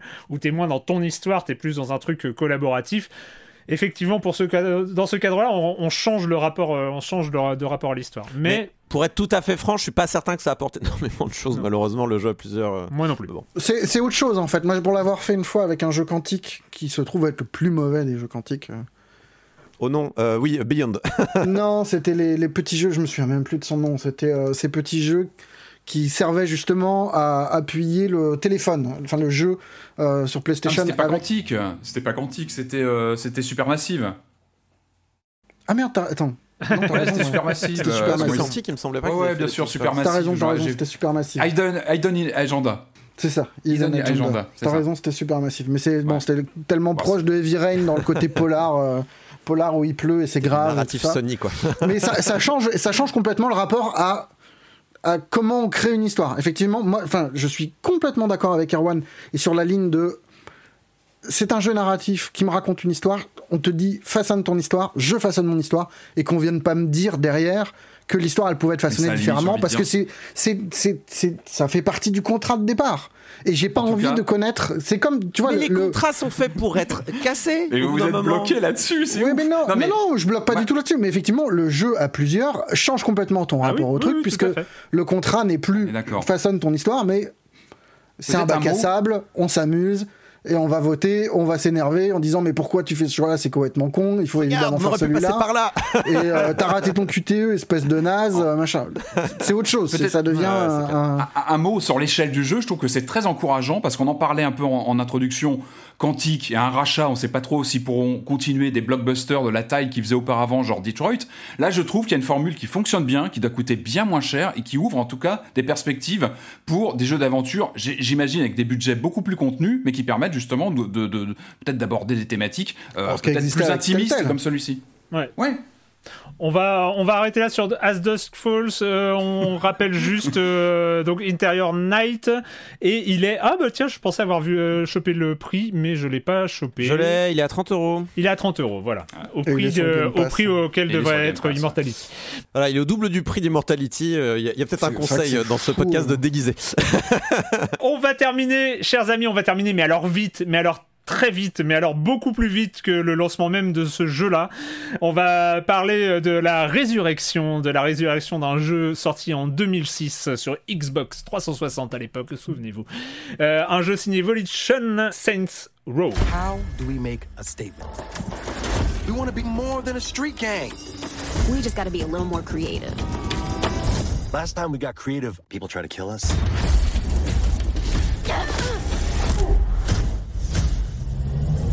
Realize that power, there's something you need to do. You need to be your own boss. It's our time now. Let's get this shit started. Comment euh, Ouais, on refait pas l'histoire, on refait pas tout. Vous voulez parler de quoi je... Saints Row, Saints Row. Oui, alors, de quoi on parle euh, quand on parle de Saints Row? On parle d'un GTA like, euh, d'un GTA 3 like, euh, ou de GTA San Andreas like, je sais pas. Euh, et puis euh, où on joue des euh, Un gang. un gang, Un gang, hein. voilà. Dans une. euh, Et, voilà, donc, et alors, euh, ça veut dire quoi ce remake C'est de ressorti en 2022 Reboot. Reboot. Reboot. Reboot, Reboot. pardon, reboot. Il y a, il y Mais a- ouais, parce que- il y a une impression un peu de déjà joué quand même. Hein. Bah, de toute façon, c'est une série qui est toujours euh, comparée à GTA, évidemment, parce que souvent elle arrive quelques mois avant le prochain GTA, donc souvent on voit un peu des technologies qu'on va retrouver, qu'on imagine dans le GTA suivant, etc. C'est vrai que les, les derniers euh, Saints Row avaient pris le, le parti plutôt marrant euh, du décalage total. C'est-à-dire qu'il y a eu le 3 euh, qui partait en- avec des DLC dans tous les sens, ou... Euh, ouais, il y avait une sorte de, de, de, de- avec le gang, c'était très très marqué en termes d'ambiance, en termes de personnages. Et le 4, où là on avait quasiment, on avait carrément une invasion d'aliens, on avait des personnages qui se transformaient en super-héros. C'était parti très très loin. Et donc là, je pense qu'il y avait une envie avec ce Saints Row là qui, qui, qui joue les reboots de revenir. Alors, est-ce qu'on peut dire que c'est l'épisode de la so- sobriété? Je, je suis pas sûr non plus. J'avais noté ça dans mes notes, mais en l'épisode de la relisant, maturité, je pense. Tu peux même y aller. euh, Parle de en maturité. relisant, de la je, je tique sur mes notes. en vrai, en vrai, c'est un peu vrai. Et Mais c'est un, peu, la sobriété euh, par rapport aux 4 et ces effusions d'aliens dans tous les sens qui partaient complètement en vrille. Non, là on est sur un reboot où on voit, on voit euh, comment dire, on va re- resuivre la création euh, du gang en question, en fait, des Sense. Et, euh, et, et l'idée, enfin pour moi, ça a été vraiment le plaisir régressif totalement assumé de cet été, euh, ce, ce Saints Row. Il y a- il y a presque un côté rétro gaming des open world de l'époque, il y a une vingtaine d'années, où on avait comme ça ces, ces mondes ouverts complètement décérébrés, avec euh, un fil scénaristique très vague. Euh, mais en même temps, en même temps, on est dans les codes Saints Row. Les codes Saints Row, c'est quoi? C'est une intro euh, très blockbuster, très impressionnante. Où là, je sais plus ce qu'on a. On a, on a déjà un- oublié. un peu une intro à la, Ouais, moi à la aussi. James Bond avec des avions, des machins, toute une mise en scène. Euh, on a des créations de personnages euh, où on peut passer des heures dessus. On peut faire n'importe quoi, se créer des personnages qu'on va traîner comme ça pendant des, des- pendant des plombes, avec cette fois la capacité à pouvoir complètement rechanger le personnage une fois in game. Et je crois que c'était pas le cas Oui, avant. il fallait passer par la Euh, chirurgie esthétique avant. Et là, on peut le faire Il relancer de téléphone. nouvelles parties. Et, le euh, et métaverse, Là tu, peux, là, tu peux recréer ton personnage à la volée. Du coup, tu te fais voilà, le personnage que tu veux dans tous les sens.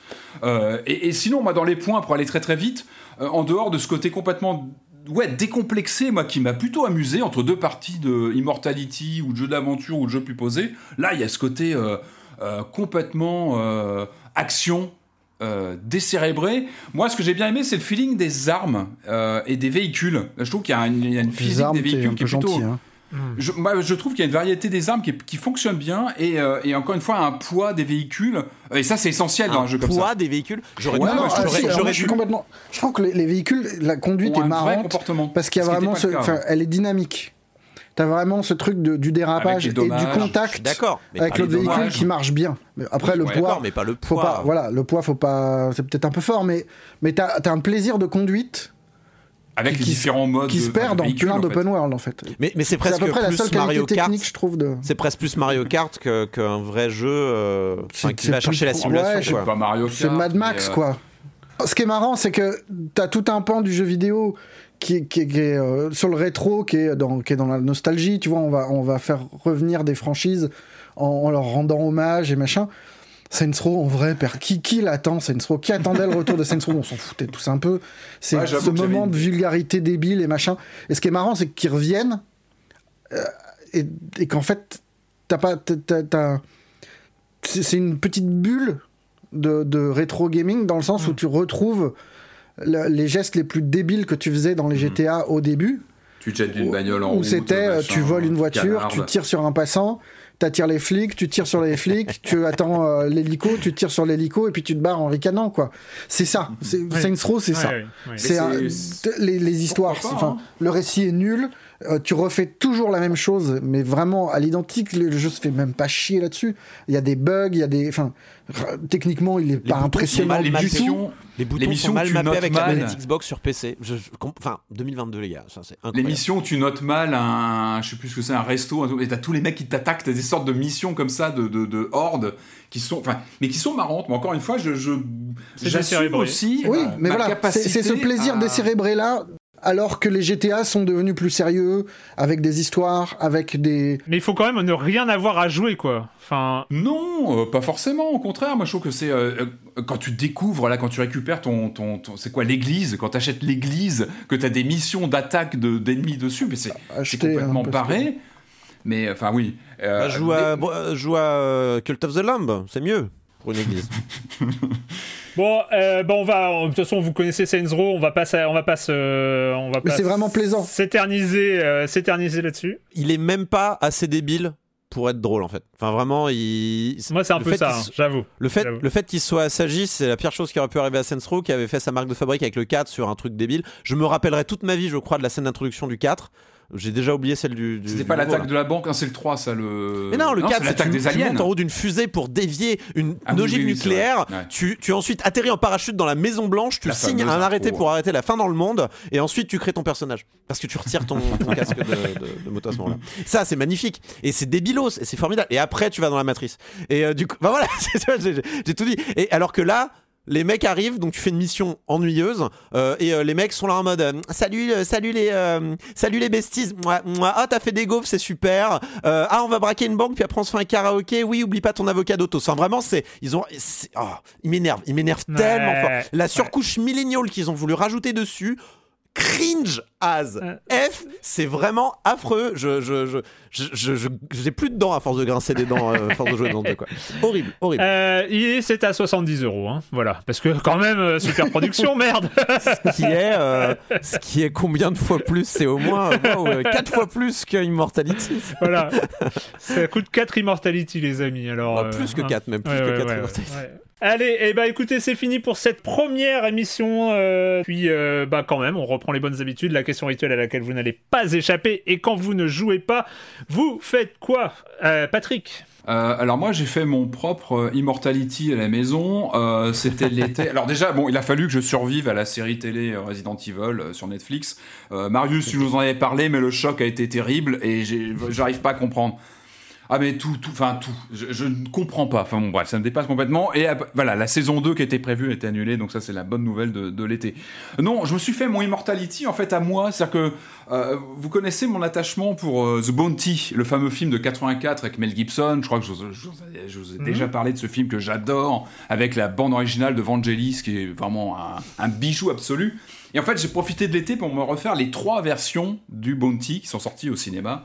Euh, donc j'ai revu la version de 1935 de Frank Lloyd avec euh, Clark Gable et Charles Laughton et celle de 1962, Les Révoltés du Bounty avec euh, du coup avec euh, Marlon Brando, Trevor Howard, Ouais. euh, qui est euh, un film de 3 heures avec un entracte. Sur j'ai la version DVD, il y a l'entracte au milieu du film, etc. Et moi c'est vraiment la révélation, hein, le- le- la version de, de Brando. bah déjà Brando, il crève l'écran, il est incroyable.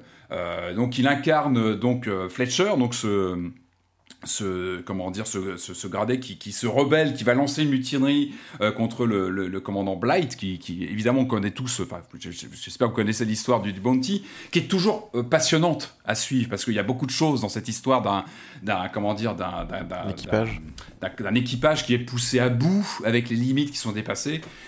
Euh, donc voilà, et ce qui était intéressant, c'était de passer du, du coup sur ces trois versions, avec quand même le fil rouge, quand, quand on revoit le, le casting à chaque fois de Très haut vol, c'est le duel en fait, de deux grands acteurs Mm. systématiquement, hein.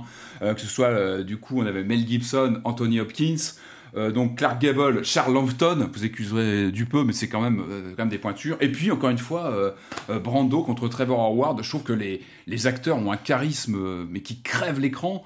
Et euh, ouais, encore une fois, la- va- vraiment la version des années 60 est assez incroyable euh, que je, bah, je recommande. Et c'est intéressant d'avoir ce, ce rapport à trois péloches. euh, trois, trois actions quasi identiques dans la, dans la narration, mais des, des nuances aussi dans le jeu.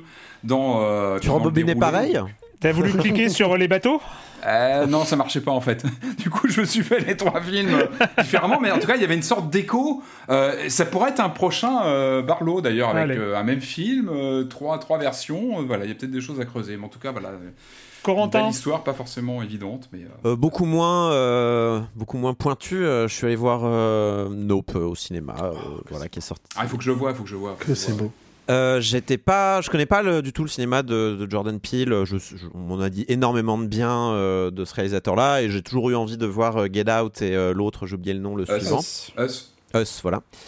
Euh, et euh, donc je suis allé voir Nope, qui est euh, qui est un drôle de, de patchwork de plein de genres différents. De, c'est, en fait, c'est un film de c'est un film de genre, mais de genre au pluriel. Quoi. C'est vraiment il y a plein de genres dedans. Il y a de- il y a des cowboys, il y a il y a des extraterrestres, il y a il y a, il y a plein de trucs mais toujours pris de manière extrêmement sérieuse par un Jordan Peele qu'on qu'on voit très très fan et qui vraiment euh, fait en fait c'est du bon cinéma de genre enfin cinéma de genre qui, qui, a, du fric et qui est euh, qui est pris au sérieux y compris dans la manière dont il est fait. Les plans sont très jolis les euh, les acteurs euh, sont sont enfin on- vraiment on a une grosse empathie avec les acteurs qui en effet font face à des euh, des, des choses très étonnantes et, euh, et on sont à la fois curieux on les jetons veulent savoir ce qui se passe et ça et et tout tout et l'hi- l'histoire part un peu en Bon, on part un peu dans tous les sens vers la fin, mais j'ai vraiment aimé euh, tout, tout l'amour en fait qu'on sent pour ce cinéma qui, qui est parfois un peu euh, dénigré euh, euh, par le reste en fait de la profession et que en fait Jordan Peele met vraiment très très bien en lumière, très bien en scène, Mm. prend au sérieux. Ça me conforte dans l'idée qu'il faut que je vois Get Out et Us. Donc c'est chouette. C'est un film très différent. hein. C'est- Moi, je trouve que c'est un chef-d'œuvre, Nope. Marius. Euh, bah, moi, plus comme Patrick, euh, une vie de match cut. J'ai commencé par euh, Tokyo Vice, donc la série de Ah, Michael Mann, qui, qui arrive bientôt avec ce, qui est un pilote euh, absolument renversant, qui m'a pas arrivé poussé. déjà? Non, 15 septembre. C'est arrivé sur, euh, sur HBO Max en mars, mais ça met un peu de temps à arriver en France.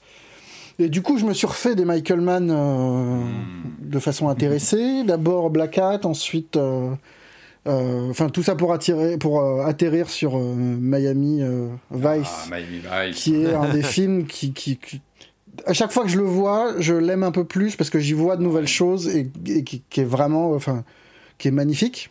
Mm. Et tout ça pour me conduire hier soir euh, via les bagnoles euh, au driver de Walter Hill et Ah pour revenir indirectement du coup de- à Saints Row puisque c'est le modèle du GTA.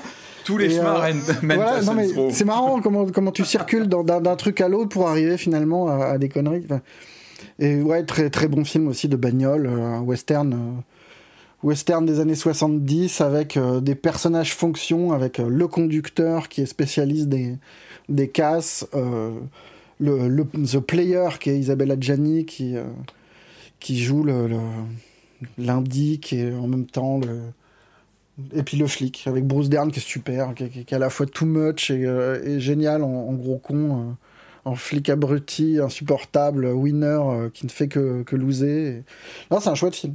Pour ma part, en fait, j'ai fait quand je ne joue pas, j'ai beaucoup fait de préparation de saison 16 et de doublage de Sam Barlow. Ça a pris un temps cette connerie, mais C'est hein. impressionnant. Un boulot à plein temps, n'est-ce pas, euh, Erwan? Ouais, ouais, ouais. Et bah écoutez, euh, ça, ça n'enlève pas le crunch, hein. Euh, c'est con, mais. Et puis, euh, bah non, bah sinon j'ai rattrapé. euh, C'était très bizarre parce que rattrape une série qu'on nous a conseillée, mais qu'entre temps elle a déjà été annulée. Euh, c'est un peu, un peu pénible. Donc j'ai j'ai finalement vu Drôle, hein, qui a été con- multi-conseillé Ah, euh, ici même, et qui est vachement bien. Merci et euh, c'était très triste. C'était très triste de de- d'apprécier vraiment beaucoup, beaucoup, beaucoup une série, tout en sachant épisode Quelle après bêtise. épisode que bah il y en a plus que deux, il y en a plus qu'un, et puis c'est le dernier, Ouais. et puis il y en Ouais, aura que plus moi, jamais. moi j'ai regardé en Et- croyant qu'il y aurait une suite. c'est- Bah ouais, ouais, ouais. Et Oh, bah, quand tu- de. Après, tu vois la fin.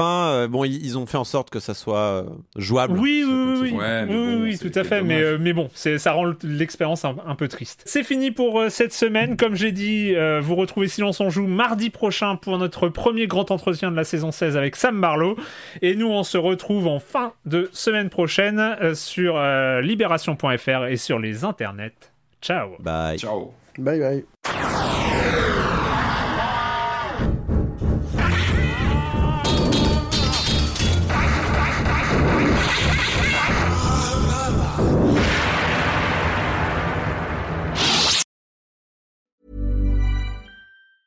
Even when we're on a budget, we still deserve nice things. Quince is a place to scoop up stunning high-end goods for 50 to 80% less than similar brands.